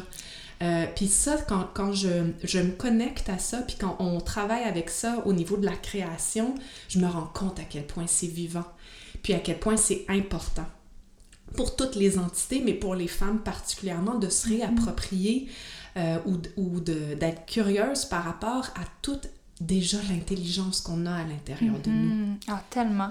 Ouais. Tellement. Vous êtes en processus de création en ce moment? On est en processus de création, puis on, euh, on, a une première résidence technique. Après ça, on va aller deux semaines en Gaspésie, ah, euh, dans la nature, mettre nos corps dans la mer, dans la forêt, sur les galets. Euh, je pense à Nu sur les galets. c'est Rock Voisine? Non, c'est. Francis Cabrel. Ah, Francis Cabrel, ben oui. Pardon. J'étais t'aimerais, là. Oui, oui. Euh, bref. Euh, vous la connaissez. Oui, c'est ça. euh, pardon. Euh, mais, mais bref, pour moi, la, le poisson, ou cette énergie-là de poisson avec taureau, c'est de rentrer aussi dans notre imagination, mm-hmm. de pas avoir peur aussi de comme étirer les concepts puis, puis aller un peu puiser à l'intérieur de nous pour vraiment trouver cet espoir-là, sentir cette connexion-là. Euh, fait que bref, c'est... c'est vraiment la, vision de Starhawk, de la magie, tu sais. Sa vision, c'est vraiment de l'importance de l'imagination pour être capable de créer des possibilités, des possibilités qui transcendent le sentiment de désespoir qui peut nous mm. habiter des fois. Euh, puis devant ce qui se passe avec l'urgence climatique, c'est tellement euh, facile d'être habité par ce sentiment-là de désespoir, puis de juste euh, lâcher la patate, tu sais, lancer le torchon. Faire comme, ben là, tant qu'à ça, on, on s'en va vers la fin, fait que autant baisser les bras, tu sais. Mm. Mais mm, mm, non, non, non. Starhawk, elle nous dit, non, utilisez votre imagination. Puis en utilisant l'imagination, développer des nouvelles possibilités. Puis ensuite, l'action, le concret va pouvoir suivre la voie de la possibilité. Euh, un des mots qu'on utilise ou un des, des concepts qu'on utilise dans la création, c'est l'apocalypse empathique. Wow. Fait que c'est de voir comment est-ce qu'on peut... Parce que l'apocalypse, c'est quoi? C'est euh, ce qui est, en fait, la définition, c'est ce qui euh, se révèle. Ouais, fait que c'est comment est-ce qu'on peut avoir euh, dans cette transformation-là, tu sais, l'Apocalypse a été donc réapproprié ensuite par la religion comme étant la fin du monde. Ouais, ouais, Armageddon, là. Ouais, c'est ça, mais peut-être que la fin du monde est nécessaire dans la mesure où l'autre bord de ça, c'est un, un, nouveau, monde. Un nouveau monde, un nouveau chapitre, et que ça, c'est pas obligé d'avoir l'air de quelque chose de froid ou de hmm. dénaturé, mais au contraire, et surtout si on suit les principes de l'écoféminisme, comment est-ce qu'on peut euh, remettre un peu au centre euh, l'empathie puis, puis toute cette connexion-là avec la Terre? Bref. Wow! Le traitement de la Terre, le traitement des femmes. Tout ça. Puis écoutez, ça nous amène à la semaine 2. Semaine 2. Semaine 2 qui, qui est du 9 au 15 mai. Euh, et le premier transit qu'on veut discuter avec vous, c'est le 10 mai, qui est le début de la rétrograde de Mercure en Gémeaux, euh, qui débute en Gémeaux, mais qui va éventuellement régresser dans le signe du Taureau. Puis justement, je pense que c'est un bon transit pour euh, revoir certaines opinions, certaines mm. idées qu'on a par rapport à certains sujets, à certaines situations. Euh, sur le plan personnel, moi, je le vois aussi comment euh, calmer notre hamster dans notre tête pour accueillir la simplicité qu'évoque la saison du taureau. Euh, c'est une curiosité qui est plus tournée vers l'intérieur de soi parce qu'une rétrograde, lorsqu'une planète rétrograde, c'est qu'elle agit dans le monde intérieur, mm-hmm. donc à l'intérieur de nous, plus en mode introspectif que extériorisé en dehors de nous. Donc, curiosité tournée vers l'intérieur, on questionne nos perceptions et nos opinions, on écoute davantage. Absolument. Puis moi, ça m'amène beaucoup à penser à, euh, au petit avertissement qu'on donne au signe du Gémeaux, qui est de faire attention de ne pas se fermer à des réflexions qui, qui troublent les, les, perceptions déjà hmm. existantes qu'on a. Hmm. Ou est-ce que, par exemple, un peu comme le concept des echo chambers, qu'on reste dans, entouré de gens qui pensent comme nous, qui euh, font juste amplifier les voix que l'on entend déjà. Mais je pense que c'est un bon moment pour se retrouver dans un espace de neutralité, hmm. puis d'accueillir toutes les opinions, puis d'oser voir si certaines de ces opinions-là sont pas amenées à bouger un petit peu. Hmm. Absolument. Pour moi, c'est vraiment une mobilité. Le Gémeaux, sais, surtout quand... C'est un signe mutable. C'est ça. Et, et, donc, ça a besoin de pouvoir être libre dans ses mouvements. Mais quand c'est rétrograde, ces mouvements-là, ça se peut qu'on les sent plus à l'intérieur de nous. Fait que je, je pense que quand Mercure rétrograde, moi, mon approche, c'est toujours comme je laisse mijoter les choses un peu plus longtemps. Ça veut pas dire que l'information arrive pas rapidement à l'intérieur de moi et circule pas non plus à la vitesse de l'éclair, d'où aussi je, je, renomme l'importance de prendre soin de son système nerveux. Euh, dans, dans, des périodes comme ça. Mais certainement, je pense que mm-hmm. c'est c'est de laisser la mobilité du Gémeaux faire son affaire à l'intérieur de nous, mais de prendre le temps avant peut-être d'en parler. Ouais. Tu sais, c'est comme un petit peu un plus long processus de traduction tourner sa langue sept fois dans sa bouche avant de parler. Ça. Ouais, ça, on fait ça souvent. Oui. Puis, euh, je pense que ça vaut la peine aussi de nommer que c'est une rétrograde de Mercure qui est lieu en domicile. Donc, Absolument. Euh, Mercure, un des signes qui, avec lequel elle a des affinités, cette planète-là, c'est le signe du Gémeaux. Donc, on peut s'attendre à une... Euh, rétrograde de Mercure qui a des allures plus traditionnelles. Et donc, tu sais, souvent on dit, ah, Mercure rétrograde, tout vire à il n'y a mhm. rien qui marche, nanana. Mais là, la beauté avec l'astrologie, la gang, c'est que si vous le savez que Mercure va débuter une rétrograde, préparez-vous. Et ce que ça veut dire, c'est qu'on fait un backup de son ordinateur. On check, si son check engine est allumé, ben on amène son char, sa voiture au garagiste on se laisse plus de temps dans nos déplacements parce que ça se peut que le métro soit bloqué, ça se peut qu'il y ait des imprévus comme ça, mais on s'y attendait, fac, on s'est, on s'est préparé à ça. Puis s'il n'y en a pas d'imprévu, ben tant mieux. Écoute, tu seras là un peu à l'avance, amène-toi un livre, lis un peu. Hein? Euh, on allège notre horaire pour être moins pressé. On fait attention aux malentendus. Fait qu'on, si on a un message à communiquer, on prend pour acquis que ça se peut que la personne n'ait pas tout à fait compris ce qu'on voulait dire. Donc, mm-hmm. on s'assure de vraiment bien décortiquer nos idées. On s'assure d'attacher la pièce jointe à notre courriel avant d'envoyer notre courriel. Classique. Classique. Classique. Donc, on s'assure de faire ça, puis on lit les fine prints, les petits caractères avant de signer un contrat. Le diable est dans les détails. Et j'ai envie de dire, si jamais tu as oublié ta pièce jointe, oui c'est pas grave. grave. Non.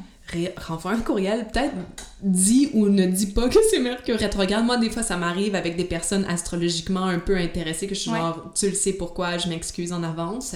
Ben, moi, euh, je suis astrologue, puis tout le monde, tu sais, comme, quand j'interagis avec les gens, c'est parce que les gens le savent habituellement que je suis astrologue, fait que j'ose le dire. Oui, oui, absolument, je suis comme, bon, ben... Puis au pire, ils roulent leurs yeux, puis ça me fait pas un pli sa poche, comme on dit en bon québécois.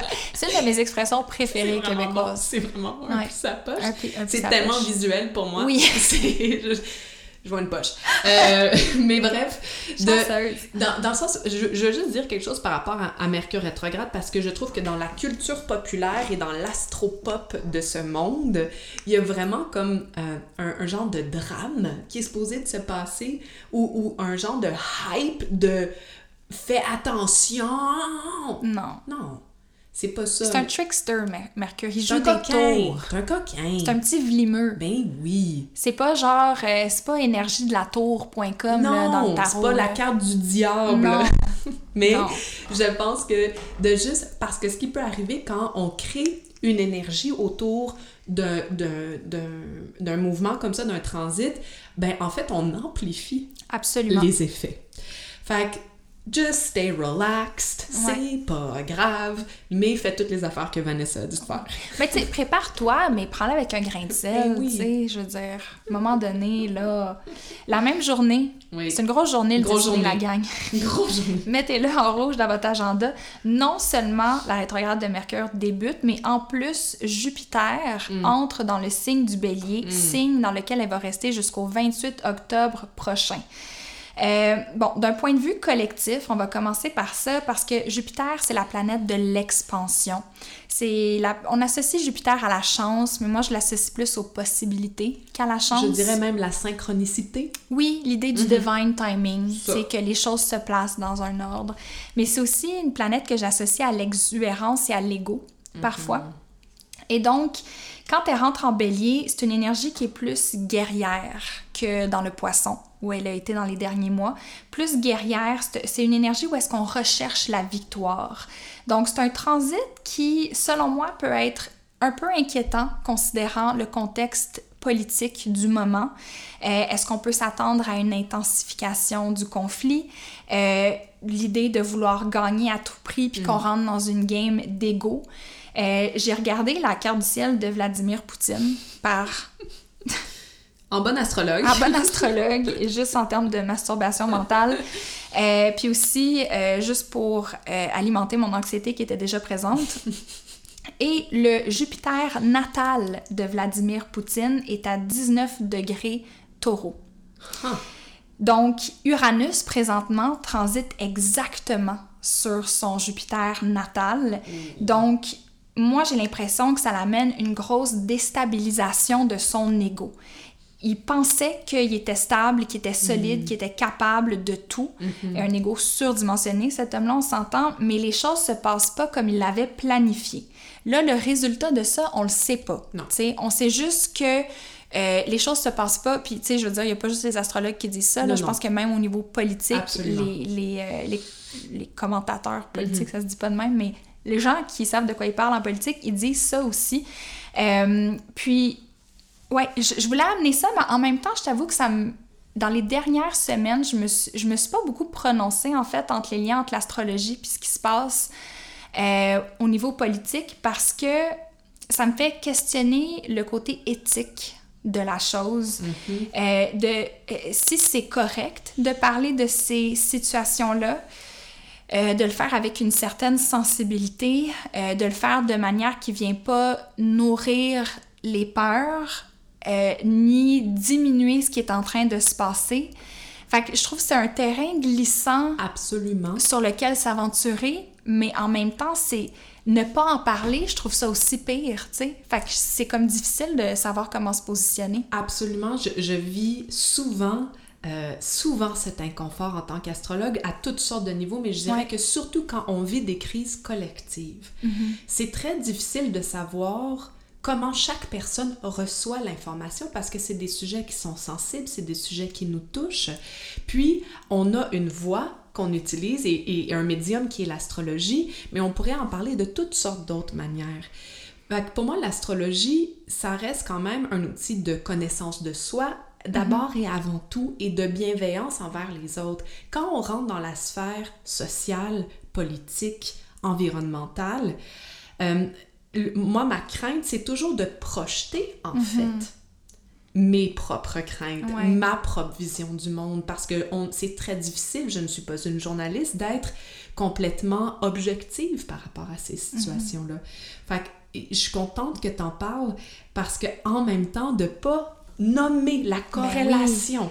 C'est de passer à côté. C'est de passer à côté. Mais je pense que c'est là où est-ce que ma réflexion va, c'est d'utiliser en tant qu'astrologue ces sujets-là pour du clickbait.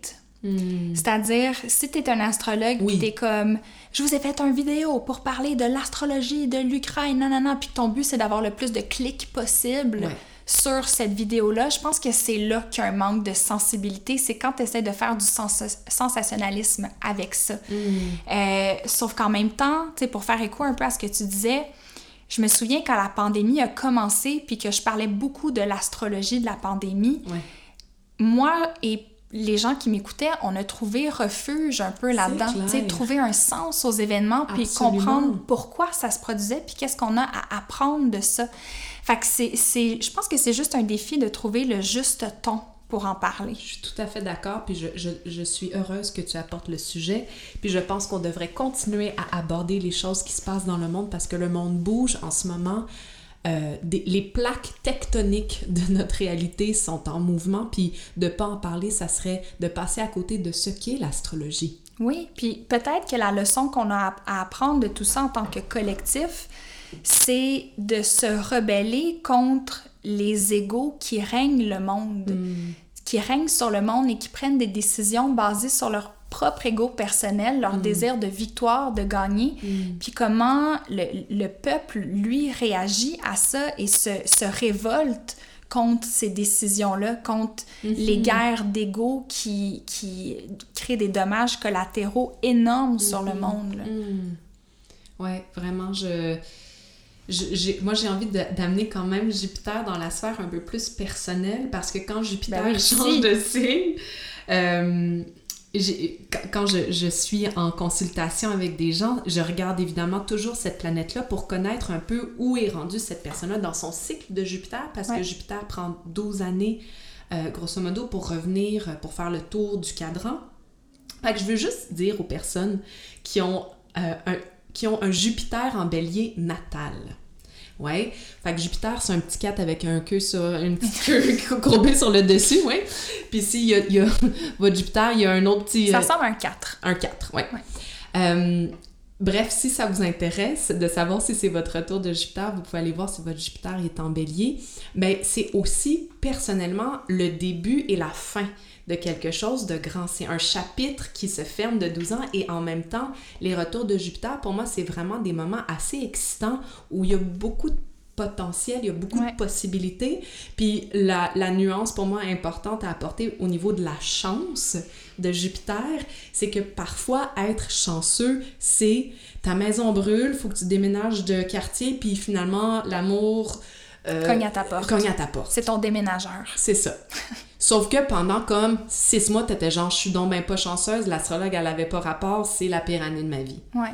Fait que juste de, quand, si vous observez vos, retours de Jupiter, euh, de voir la chance comme quelque chose où en fait on est ouvert à ce que l'univers nous présente ou aux situations euh, qui, qui, qui, se présentent dans ces moments-là et qu'on est capable en fait d'attraper la balle au bon le plus possible, de mm-hmm. faire comme huh, OK, euh, comment est-ce que je peux comme rentrer sur le petit radeau puis juste me laisser un tout petit peu plus voguer pendant ces transits-là pour euh, pas nécessairement, c'est pas pour moi passif Jupiter, mais il y a quelque chose dans l'observation mm-hmm. euh, pour être capable de, de, changer, pour être capable de transitionner vers un nouveau chapitre de 12 ans. Souvent, il faut un tout petit peu regarder où on est rendu, puis où on veut s'en aller. Mais dans le signe du bélier, Jupiter est quand même euh, cette pression-là d'agir aussi. Je pense que euh, Jupiter en bélier, il y a comme une pressuration, ça se dit pas tout, une pression. Une pression On est pressurisé. C'était ça que je voulais dire. J'aime ça. Ça se dit-tu? Ça va se dire. Oh, ça se dit. Aujourd'hui, ça se dit. Euh, qui nous, ça nous motive, en fait, à trouver une certaine forme d'expansion. On a comme le courage, la volonté, puis la fougue d'aller attraper ces opportunités-là qui se Mhm. présentent à nous, euh, puis d'atteindre des nouvelles possibilités dans le secteur de notre charte où se trouve euh, le signe du bélier. Oui. Donc, un- d'un niveau personnel, je pense que ça qui, qui est intéressant à nommer, mais aussi la manière que Stephen Forrest le nomme, Jupiter en bélier, c'est intoxication to be right. Hmm. Tu sais, c'est un. On est intoxi- intoxiqué par le désir d'avoir raison. Puis souvent dans les conflits, quand on n'arrive pas à trouver un terrain d'entente, c'est qu'on est trop attaché à ce qu'on croit être vrai, vrai. à avoir raison. Puis je pense que c'est un transit où est-ce qu'il faut garder l'œil, il faut, il faut continuer d'observer cette tendance-là chez soi, à se dire où est-ce qu'on veut tellement avoir raison qu'on fait perdurer un conflit? Puis peut-être que des fois que oui, il faut qu'on reste dans notre position puis qu'on Mhm. se tienne. Ouais. vraiment fermement. Euh, mais est-ce que ça en vaut toujours la peine? Je pense que c'est la question qu'amène cette, euh, ce transit de Jupiter qui, beau. Soit dit en passant, c'est intéressant, mais euh, au début de la rétrograde de Mercure, Mars Mhm. va être en poisson. Ben, en fait, rétrograde de Mercure ou pas, on s'en fout. C'est plus l'idée que quand Jupiter entre en bélier, Mars, lui, va être en poisson. Hmm. Donc, on parle de réception mutuelle. C'est intéressant. Donc, en astrologie, quand deux planètes sont en réception mutuelle, c'est dire que Jupiter est dans le signe préféré de Mars et Mars est dans le signe préféré de Jupiter. Préféré, c'est peut-être pas le bon Ouais. mot, mais pour le bien de la Ouais. cause, ça va, ça va faire l'affaire. On comprend. Donc, des planètes en réception mutuelle, ça, ça veut dire que les deux planètes peuvent échanger, se partager pour s'entraider. Fait que les deux planètes se regardent, sont comme toi puis moi, Bodé, là, Ouais. genre, on a un plan d'action puis on peut s'aider pour arriver à ça. Donc, je pense qu'il y a un élément de confiance, d'exubérance. Peut-être qu'il y a moins de vision quant à où est-ce qu'on s'en va, par exemple. C'est genre Plus le- un feeling, comme. on est comme plus habité vers le, la foi, le feeling de confiance qu'on s'en va à quelque part. Ouais. On sait pas trop c'est où, mais on avance pareil parce qu'on on est habité de cette énergie-là qui nous donne confiance puis qui nous dit c'est pas grave si tu sais pas c'est où. Fais juste y aller, fais juste bouger. Mets-toi en action. OK, D'accord. je vais le faire. Eh, puis ça a fini la semaine 2. Déjà semaine 3? On est rendu à la semaine 3 qui est du Hey! 16 mai au 22 mai. Une semaine qui débute par la seconde éclipse, une éclipse lunaire en scorpion. Donc, euh, c'est la première éclipse en scorpion, en fait, hein, depuis, euh, Depuis- 18 ans. Je genre. sais. Euh, c'est pas vrai. Non, pas... Ben, première fois qu'il y a une éclipse, tandis que le nœud sud est en scorpion. Bref. Détail astrologique, si vous avez un pet de cerveau, c'est vraiment pas plus grave que ça si vous nous écoutez. Ça pour dire que ça fait quand même un long moment qu'il n'y a pas eu une éclipse en scorpion. OK? Euh, c'est une éclipse, une éclipse qui est un petit peu plus lourde à cause de son carré avec Saturne. Euh, c'est une éclipse qui est gouvernée par Mars, qui va être en poisson près de Neptune.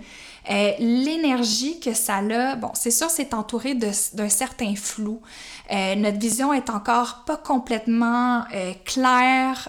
C'est comme on, est, on, on agit, un peu comme je disais il y a quelques instants, on agit, mais la direction, on n'est pas trop sûr que notre gouvernail nous amène à bonne place, mais il faut faire confiance. Est-ce qu'on a même un gouvernail? C'est comme on est en haute mer. Vraiment. On est en haute mer ici. Il y a beaucoup de changements qui rencontrent euh, le poids de nos obligations avec le carré avec Saturne. On est face à des fins qui sont importantes. Il y a un grand chapitre qui se clôt avec cette éclipse-là, peut-être de manière subite, inattendue, mais il faut se souvenir que dans les éclipses, le but, c'est vraiment de nous réaligner, donc de redresser notre chemin. Euh, comme je vous parlais, le carré avec Saturne, il, peut avoir un sentiment de découragement qui vient avec. Euh, mais Saturne, c'est un grand enseignant, il faut s'en souvenir. Donc, ça requiert de la résilience, de la discipline, se relever les manches pour poursuivre notre chemin. Donc, peu importe ce qui se passe dans votre vie durant la saison des éclipses, ce qui prend fin, c'est pour vous rendre service. Même si c'est difficile de le voir sur le moment, hein, notre vision est floue, Oui. on ne sait pas pourquoi ça nous arrive, c'est pas clair, mais il faut se souvenir que on, on, se fait porter par la danse de l'univers, mm. Puis que si l'univers dit swing ta partenaire, tu te fais soigner. Mm. Et j'adore ton image du, du, bateau en haute mer, puis avec le scorpion, ce qui me vient, c'est comme peut-être que ce que tu cherches, en fait, c'est pas dans ta ligne d'horizon, mais il faudrait que tu plonges dans l'eau pour aller voir en dessous du bateau, en fait. Euh, parce que le, le, scorpion, pour moi, puis surtout avec une éclipse, c'est vraiment une énergie euh, assez subtile. Mm. Fait que, euh, même si les éclipses, bon, on parle de changement brusque ou soudain, ça se peut que tout ça, ça soit dans votre monde intérieur. Ouais. Ça soit souterrain. Que personne d'autre, même autour de vous, s'en rende compte, mais que pour vous, il, y ait des, des, révélations vraiment profondes. Euh, fait que de, de voir cette... Oui, euh, c'est une éclipse et avec ça vient son lot de rebondissements, mais de vraiment voir qu'est-ce qui rebondit à l'intérieur de vous. Ouais, euh, vraiment. C'est comme d'aller dans, dans, le fond, c'est un changement pour moi, des fois, qui peut être. Des fois, on associe le changement à des grands mouvements extérieurs, mais pour moi, cette, cette lunaison-là, cette éclipse-là, ça peut être des grands changements intérieurs parce que le scorpion, c'est notre inconscient, notre désir de fusion, nos peurs, nos mhm. schémas de pensée, euh, notre sexualité. C'est vraiment tout notre, notre jardin secret. Oui, puis tu sais, les éclipses en général, on, en astrologie, on les voit beaucoup comme des événements externes qui viennent mhm. nous atteindre, mais ça se peut que l'événement externe soit quelque chose de, somme toute, un peu banal. Oui. Tu sais, mais c'est pas tant l'événement que l'impact que ça a sur nous. Absolument. Euh, une question, moi, qui remonte pour moi pour, pour cette éclipse-là, c'est euh, avec qui ou quoi est-ce que je fusionne dans ma vie? Et est-ce que ça me sert toujours? Hmm, intéressant. C'est un peu. toum, toum, toum. Ouais, c'est ça, roulement de tambour. Mais euh, sinon, c'est ça qui, qui, remonte, qui, qui remontait. Hmm. pour cette éclipse? Moi, j'avoue, c'est une éclipse qui est remplie de peur hmm. pour moi, étant donné que j'ai tellement de planètes en scorpion. Euh, ça tombe dans ma maison 2, une maison qu'on associe à l'argent. Et pour moi, ça fait partie de mes plus grandes craintes. Mm. Tu sais, ça part de, de, trauma de quand j'étais, j'étais très jeune. Euh, mais je pense que la manière que je le vois, comme tu disais, c'est de dire peu importe ce qui va m'arriver, c'est pour m'aider à transformer certains schémas de pensée autour de ce sujet-là dans ma vie. Puis euh, je le sais que peu importe ce que je me construis comme histoire dans ma tête, souvent la manière que les éclipses placent les choses, c'est jamais comme je l'avais prévu ou comme mhm. je l'avais pensé. Mhm. Fait que je me dis tant mieux, moi je m'imagine le pire en ce moment là. Fait que ça sera probablement pas le pire qui va arriver. Je pense que ça sera pas le pire, moi aussi. Écoute, si tu savais les craintes, les peurs, c'est terrible. Surtout avec les, les, planètes en poisson, l'anxiété est comme tellement dans le tapis. Mais J'ai aussi euh, envie de faire un petit shout-out à tous nos amis qui ont beaucoup de signes fixes. Ouais, tous les signes fixes. Donc, on parle ici scorpion, taureau, lion, verso. Là. C'est une... Ça va être des années d'éclipse que, que vous allez sentir peut-être un peu plus que les autres. Puis, euh, c'est vraiment pas nécessairement négatif en Bonne nouvelle! Vive la transformation! Oui. Oui, puis, euh, tu sais, ça m'est arrivé des saisons d'éclipse parce que je m'attendais au pire, puis ça l'a tellement joué en ma faveur. Ah oui, oh oui, tellement. Euh, oui, oui, tout à fait. Oui. Puis une autre, euh, à titre d'information, une autre réflexion que j'avais quant à la saison des éclipses dans la maison 2, mm. qui, oui, a rapport avec l'argent, mais aussi avec l'estime de soi, la mm-hmm. confiance personnelle. Mm-hmm. en parlant avec ta sœur hier, en fait, à notre souper, euh, on parlait euh, du fait que le livre fait en sorte que mon travail est visible à beaucoup plus de gens. Hmm. Puis à quel point de... Tu sais, j'avais, j'avais quand même trouvé une certaine zone de confort à parler aux gens qui me comprennent. Qui sont intéressés à ce que je fais. Donc, j'ai pas tant rencontré de... de d'énergie, de ben critique, pas tant que ça. Non, non pour être bien honnête, pas tant que mm. ça, puis pas non plus de grosse résistance face au mm. sujet. Ça m'est arrivé, on s'entend là. J'ai un membre de ma famille qui pense que je m'en vais en enfer là, fait j'en ai rencontré une légère résistance. légère résistance, mais euh, somme toute, quand même pas. Puis je mm. pense qu'avec ce saut-là que je fais dans un univers qui est plus visible, ça se peut qu'au niveau de, la confiance personnelle, mm. ça crée une certaine transformation ou une nécessité d'adaptation mm. euh, pour peut-être discuter autrement ou de devoir euh, aller puiser dans de nouveaux talents hmm. pour parler euh, à, ces personnes-là qui euh, ne portent pas l'astrologie et le tarot dans leur cœur. Ben correct. Oui, il y, a des gens encore qui n'aiment pas les sorcières. They don't, know what they're, they don't know what they're missing. They don't know, and I'm not going anywhere, so... Oh, ben, en fait, pas juste moi, mais les sorcières en général, celles qui nous écoutent, je le sais que vous en allez pas nulle part. Non, non on est là pour rester. Exactement. Ils ont déjà essayé une fois, ça n'a pas marché. It won't happen. We're back! Donc, ça, c'était pour le 16 mai. Euh, le lendemain, le 17 mai, Mars en poisson entre en conjonction avec Neptune en poisson. Donc, moi, de la manière que je le voyais, c'est un manque de sens d'orientation. Absolument. Fait que c'est encore l'image d'être en haute mer, de perdre sa boussole. Oui, elle est partie, tomber à l'eau. Tomber à l'eau. On sait pas trop, on s'en va dans quelle direction, mais on est motivé à être en mer.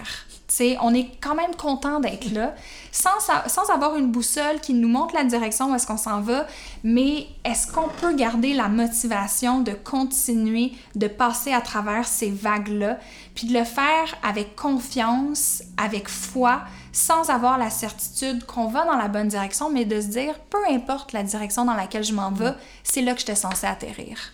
Euh, pour moi, c'est vraiment une conjonction qui euh, fait écho à des projets artistiques, des aspirations spirituelles. Tu sais, vu qu'on s'en va nulle part, ça peut être vraiment un bon moment pour qu'il se passe un tout petit peu moins d'action à mhm. l'extérieur de nous, mais que là, finalement, on canalise cette énergie-là un tout petit peu, un tout petit peu plus pardon, dans euh, notre imagination, notre envie de créer, l'inspiration. Je le vois quand même comme un moment assez riche, en fait. Pas nécessairement pour... Euh, savoir où on s'en va, mais des fois, quand on sait pas où on s'en va, il y a une petite magie qui s'opère. Ouais, ouais. Puis si on est capable de comme se mettre confortable dans not knowing, pas savoir, mhm. euh, il y a plein de pépites là-dedans aussi.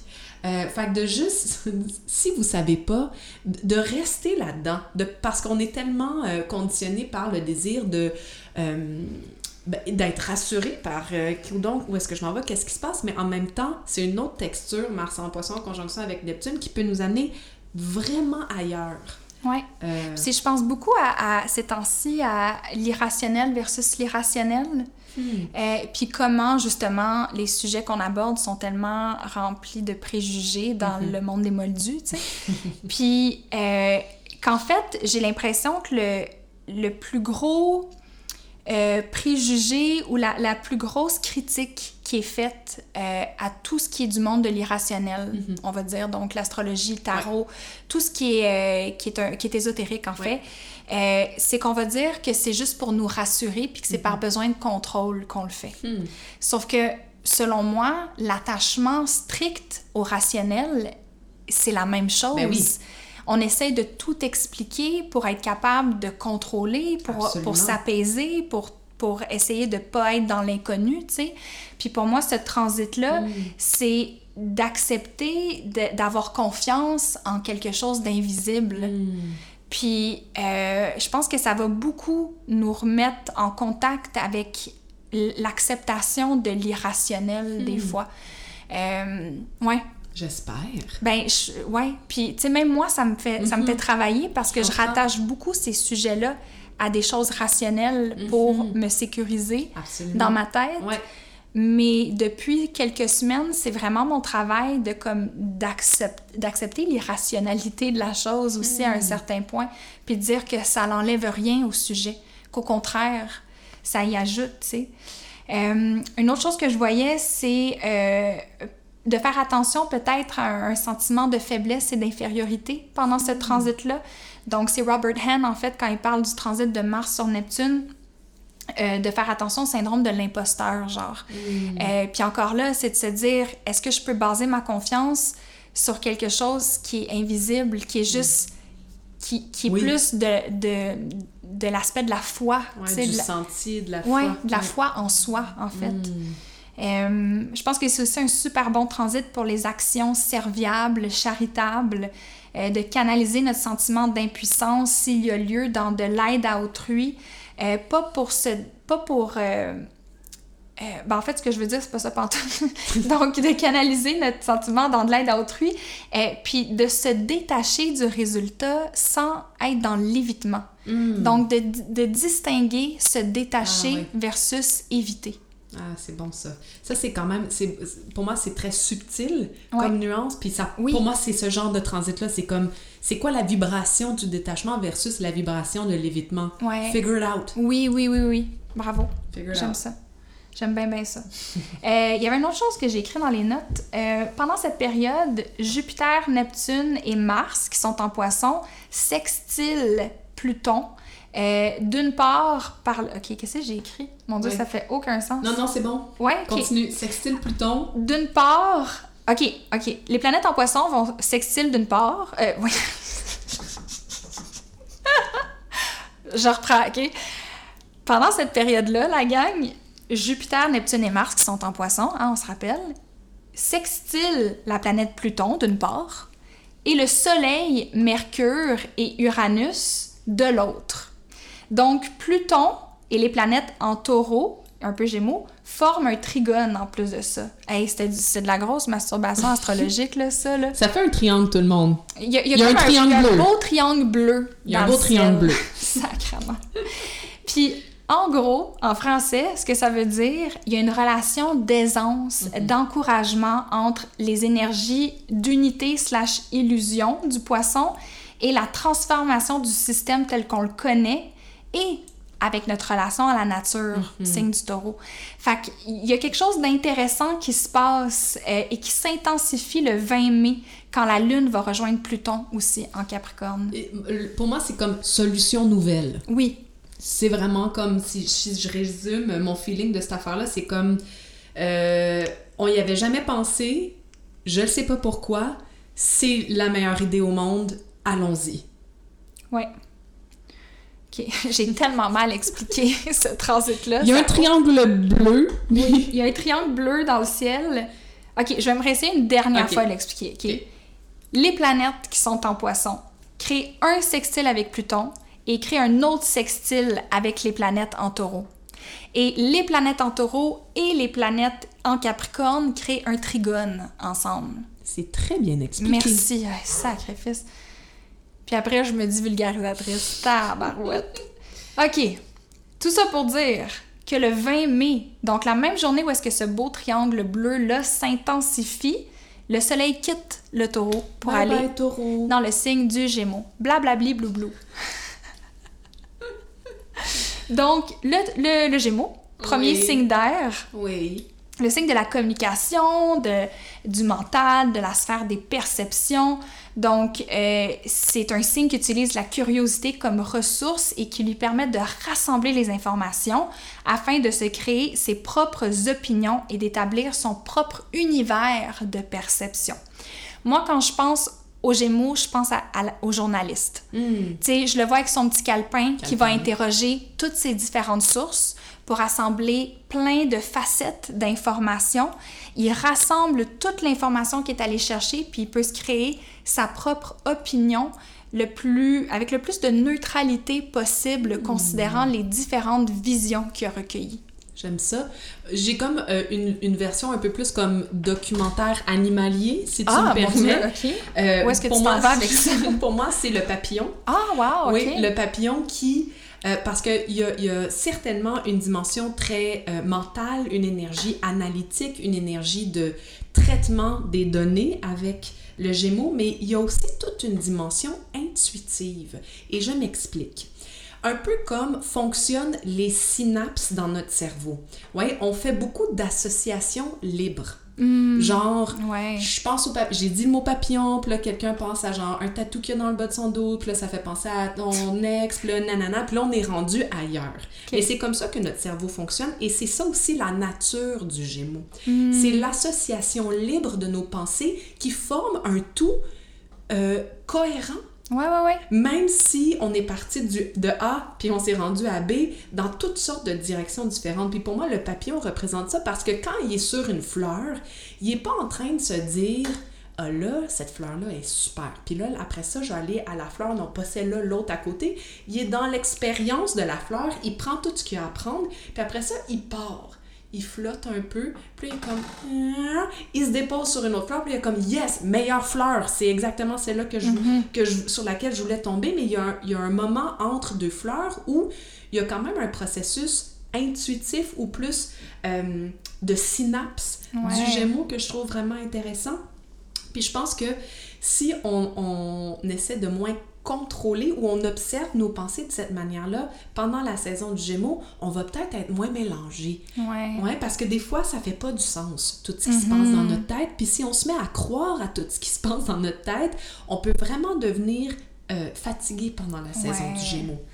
Euh, fait de vraiment, parce que c'est une saison que je trouve euh, difficile personnellement, euh, j'utilise vraiment le papillon comme une métaphore pour naviguer l'accélération de l'information, puis mm-hmm. ma propre, des fois, confusion ou, ou, trop plein mental pendant cette saison-là.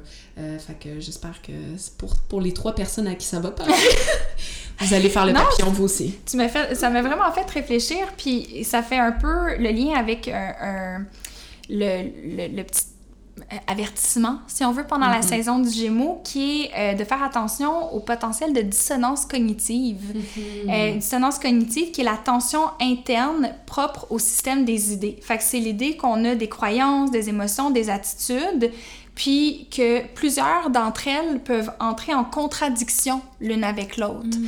Fait qu'est-ce qu'on fait? Puis c'est un peu ce que je dis avec la rétrograde de Mercure, c'est comme on a plein d'informations qui viennent à nous, puis qu'est-ce qu'on fait quand à l'intérieur de nous, nos différentes opinions, pensées ou valeurs, ou si on a une, opinion et une valeur qui rentrent en contradiction. Hmm. Comment est-ce qu'on vit avec cette... Est-ce hmm. qu'on évite de se dire... Est-ce qu'on continue à à juste laisser toute cette information-là rentrer en contradiction ou est-ce qu'on s'assoit puis on fait ce casse-tête-là? Hmm. Est-ce qu'on est qu'on s'attarde au casse-tête, en fait? Mm-hmm, mm-hmm. Euh, ouais.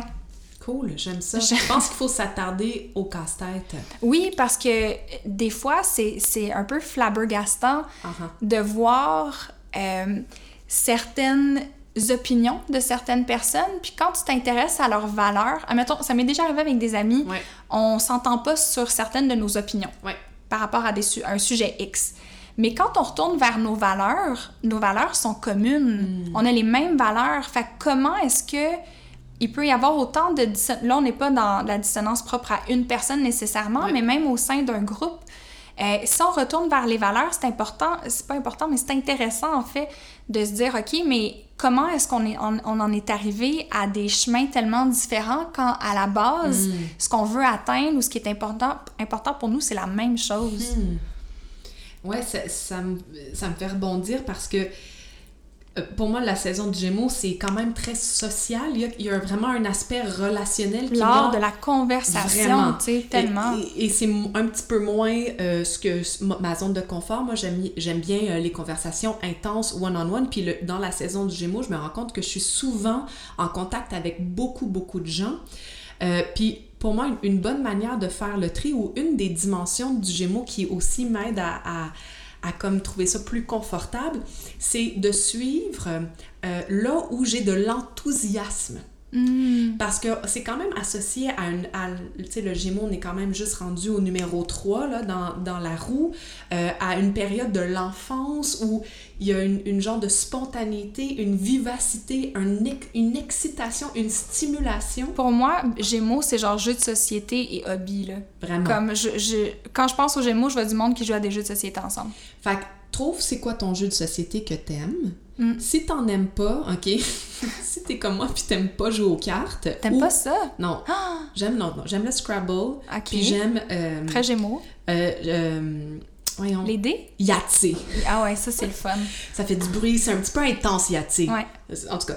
Euh, mais de, de, suivre, en tout cas pour moi, mon enthousiasme. Disons, si j'ai trois affaires à faire cette journée-là, puis que dans le fond, mon système nerveux est comme faisant deux, ben je choisis les deux plus le fun. Mhm. Qui, qui crée en moi le plus de pétillement. Mhm. Le pétillement. Ouais. La saison des pétillements. Ouais, comme je ça. fais le tri avec ce qui en, en ordre de pétillation. Excellent français. Ah, j'adore ça. Mercury retrograde, c'est un bon segue. C'est un très bon segue parce que deux jours après qu'on soit rentré dans la saison du Gémeaux, Mercure quitte le signe du Gémeaux dans sa rétrograde et retourne dans le signe du Taureau. Donc, Mercure nous demande de revenir vers du concret. Euh, c'est bien beau les idées, les concepts, les opinions, mais c'est quoi la réalité? Quel est l'état des choses? Il faut se rendre à l'évidence.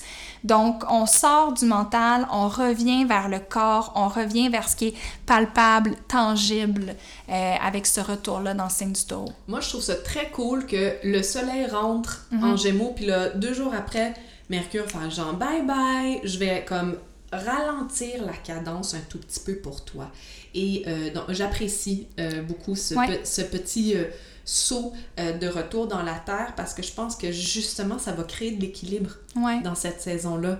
Euh, donc, comme quoi, euh, Mercure rétrograde, ce n'est pas juste de regarder ses pièces jointes, mais de aussi pouvoir prendre soin de notre cerveau. Oui, puis moi je le dis tout le temps, Mercure rétrograde, c'est un, un moment ultra créatif, en fait. vrai.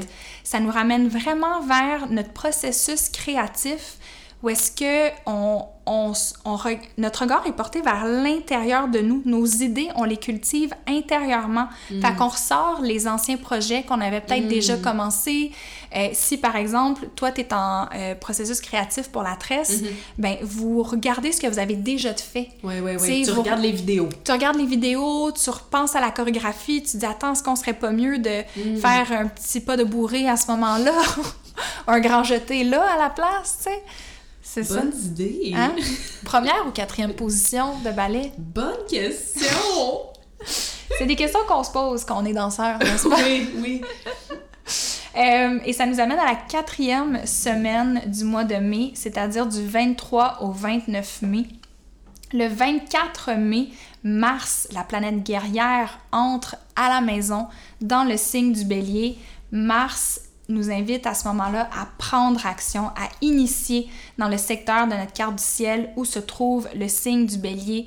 Donc, c'est le moment où est-ce qu'on on prend notre courage à deux mains, on fait les choses qu'on a à faire. Euh, ça se pourrait qu'on soit un peu impulsif dans ce secteur-là de notre carte du ciel, mais c'est comme, moi je vois ça comme, Productif. oui, c'est comme une impulsivité qui peut-être était nécessaire Absolument. parce qu'on on peut facilement être paralysé par le overthinking Exactement. du, de toute Ça l'énergie permet de canaliser. Oui, c'est ça.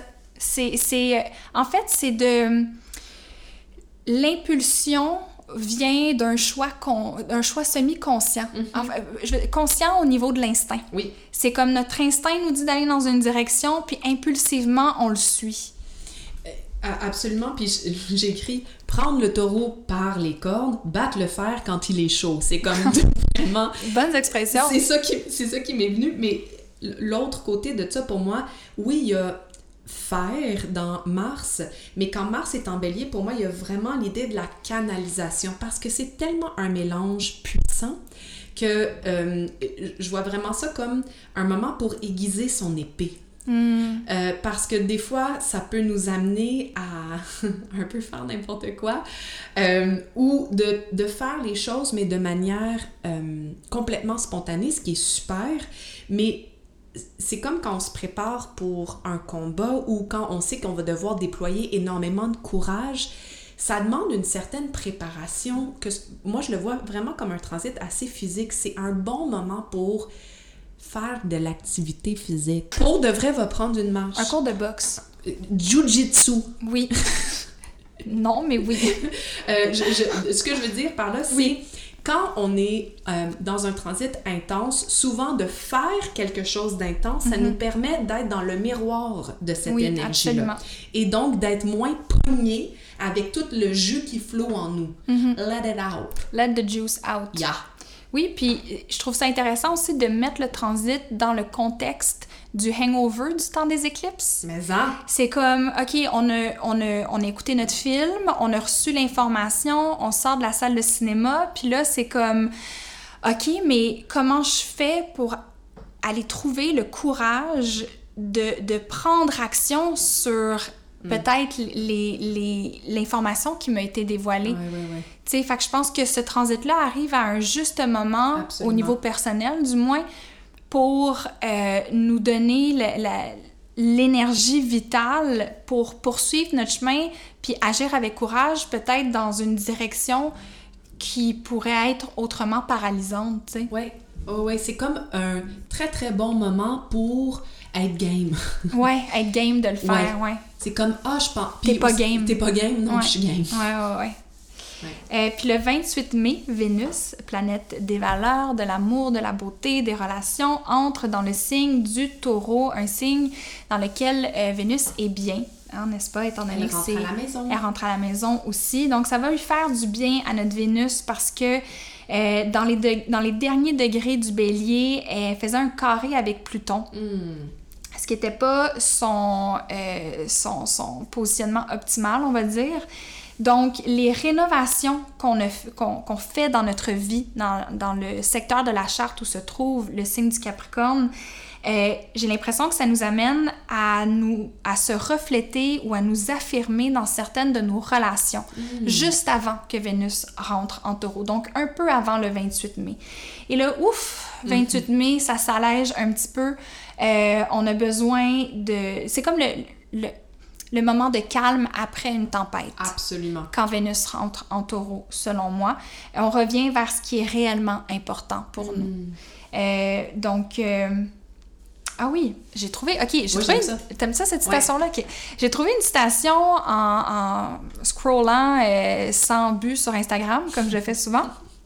Et il y a une fille que je suis que j'aime beaucoup qui s'appelle Marie-Ève L'autre façon. Dans les notes du podcast, je vais vous mettre son lien. Euh, puis c'est une femme qui fait de la vulgarisation financière. Hmm. Mais elle, son truc, c'est la frugalité.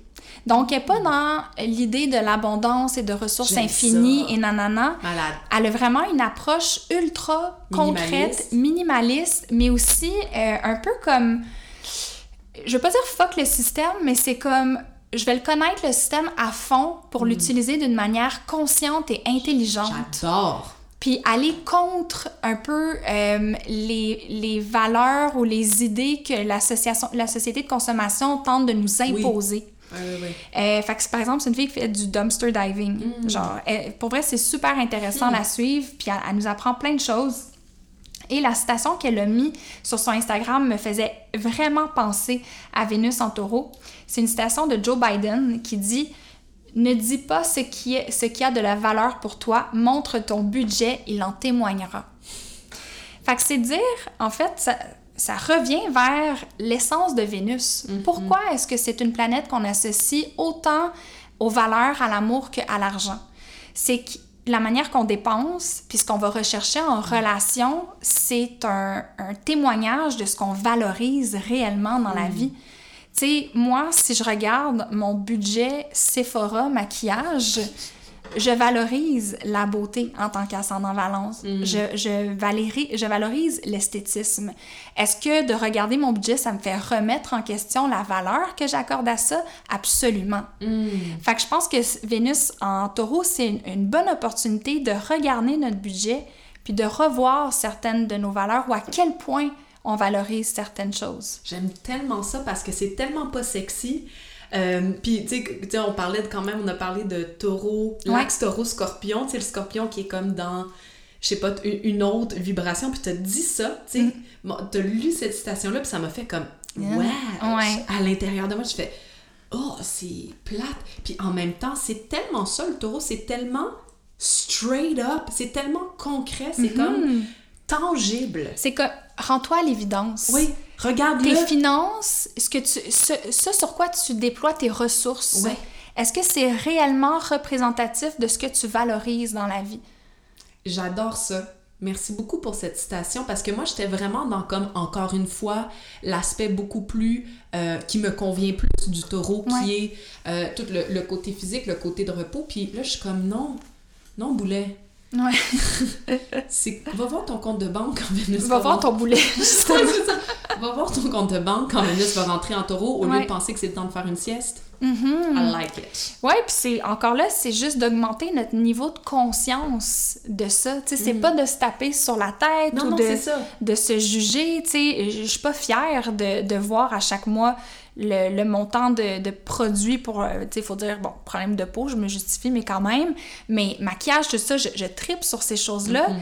Mais en même temps, j'ai envie de me soulever contre l'importance qu'on place à la beauté chez la femme. Tu sais, je le sais que mm-hmm. c'est une pression qui m'est mise par la société, puis mm-hmm.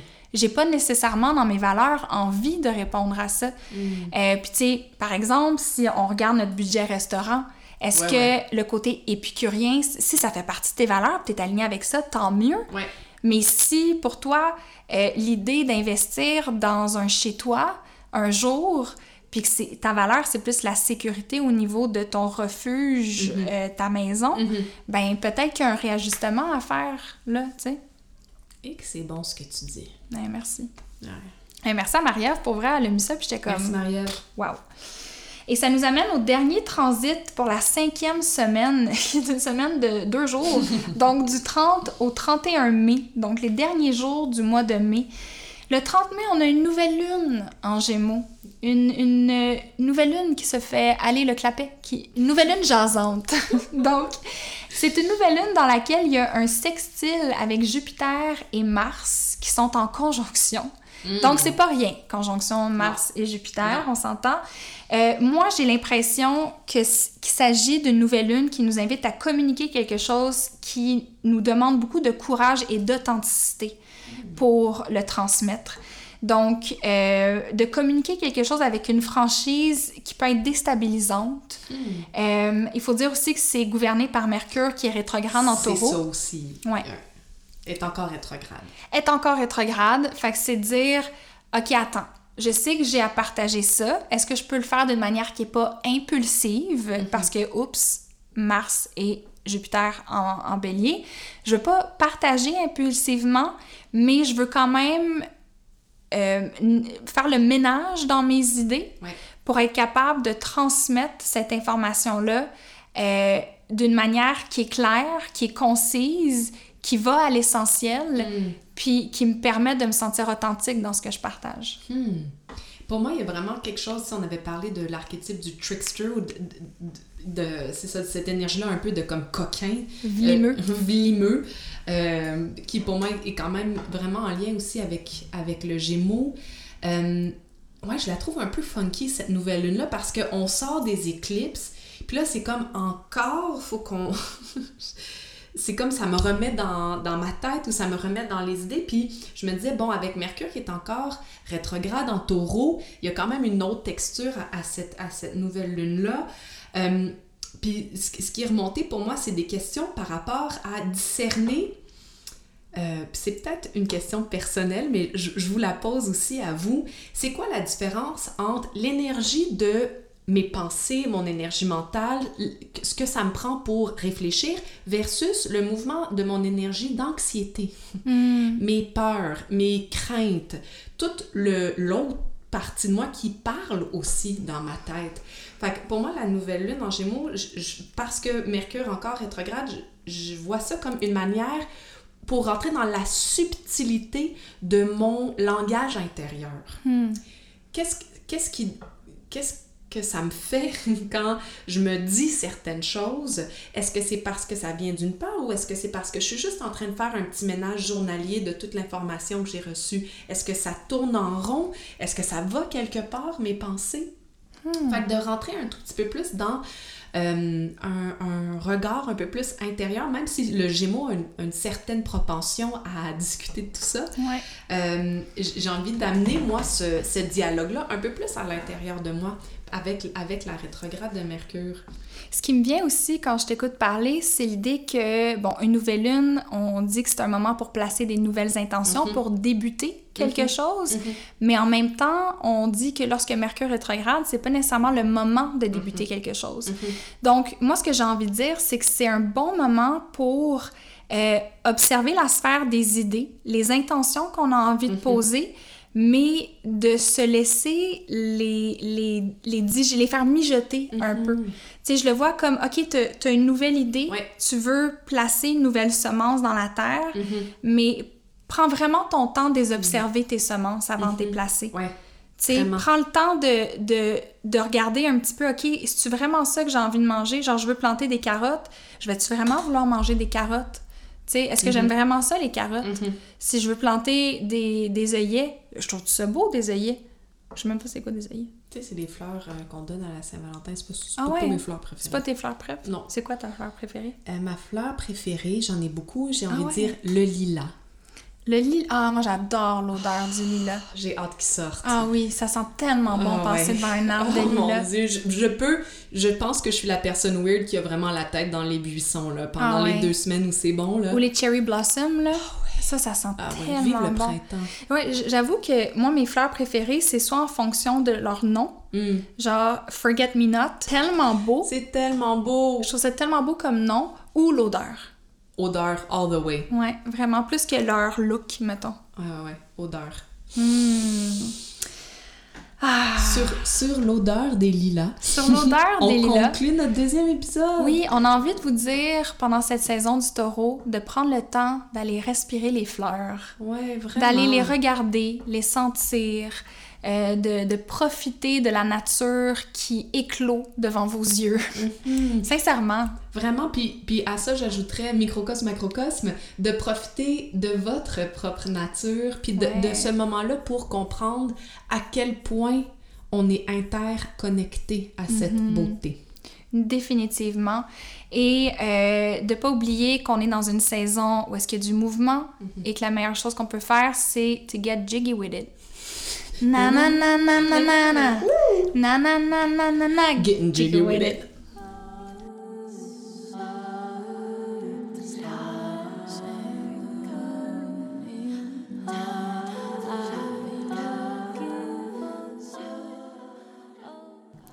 Merci encore une fois d'avoir été avec nous pour ce, on va se le dire, très long épisode de podcast. Avant de vous quitter, je voulais vous dire qu'en faisant le montage de l'épisode, j'ai réalisé qu'on avait des petits problèmes au niveau du son. Étant moi-même très sensible à ça, je vous promets que pour les prochains épisodes, je vais faire de mon mieux pour m'adapter à la situation. C'est nouveau pour moi d'avoir deux personnes qui parlent en personne sur le même micro, donc je vais devoir euh, m'équiper différemment pour améliorer le son, euh, mais ça va se rectifier euh, dans les prochaines semaines. Puis je voulais également vous mentionner que toutes les, références qu'on a nommées au cours du podcast sont dans les notes du podcast, ça, mais aussi les marqueurs de temps. Donc, si jamais vous avez envie de retourner à des endroits précis de l'épisode, surtout en début de semaine, pour vous rappeler un petit peu de ce qu'on a discuté, puis vraiment euh, revoir les énergies astrales du moment, vous allez pouvoir le faire. Sinon, je voulais aussi vous dire, dernière chose, que pour les prochaines semaines, j'ai différents épisodes qui sont en préparation pour le podcast mystique. Donc, il va y avoir plus d'épisodes ce mois-ci qu'à l'habitude. D'abord, je vous avais promis un épisode qui portait sur le livre pour répondre à vos questions. Donc, ça, ça s'en vient. J'ai eu des petits problèmes de micro qui ont fait en sorte que ça l'a... Euh, bousculer mes plans, n'est-ce pas? Et aussi, j'ai un épisode de podcast qui euh, s'en vient avec Béatrice Larouche, dans lequel on discute de coaching, étant donné que Béatrice, elle est coach en développement personnel. Puis, si vous me suivez sur les réseaux sociaux, vous saviez que, ben, vous savez en fait que j'avais certaines réticences par rapport à ce terme-là, par rapport à ce milieu-là. Donc, je vous promets un épisode super nuancé, mais aussi pertinent et intéressant sur le sujet. J'ai très hâte de vous présenter ça. Mais sinon, on se rejoint le mois prochain aussi pour une autre météo astrale, celle du mois de juin 2022, toujours accompagnée de la magnifique et unique Geneviève Boulet. Et question de fermer l'espace qu'on a ouvert ensemble, ici Vanessa DL qui vous dit Ainsi soit-il.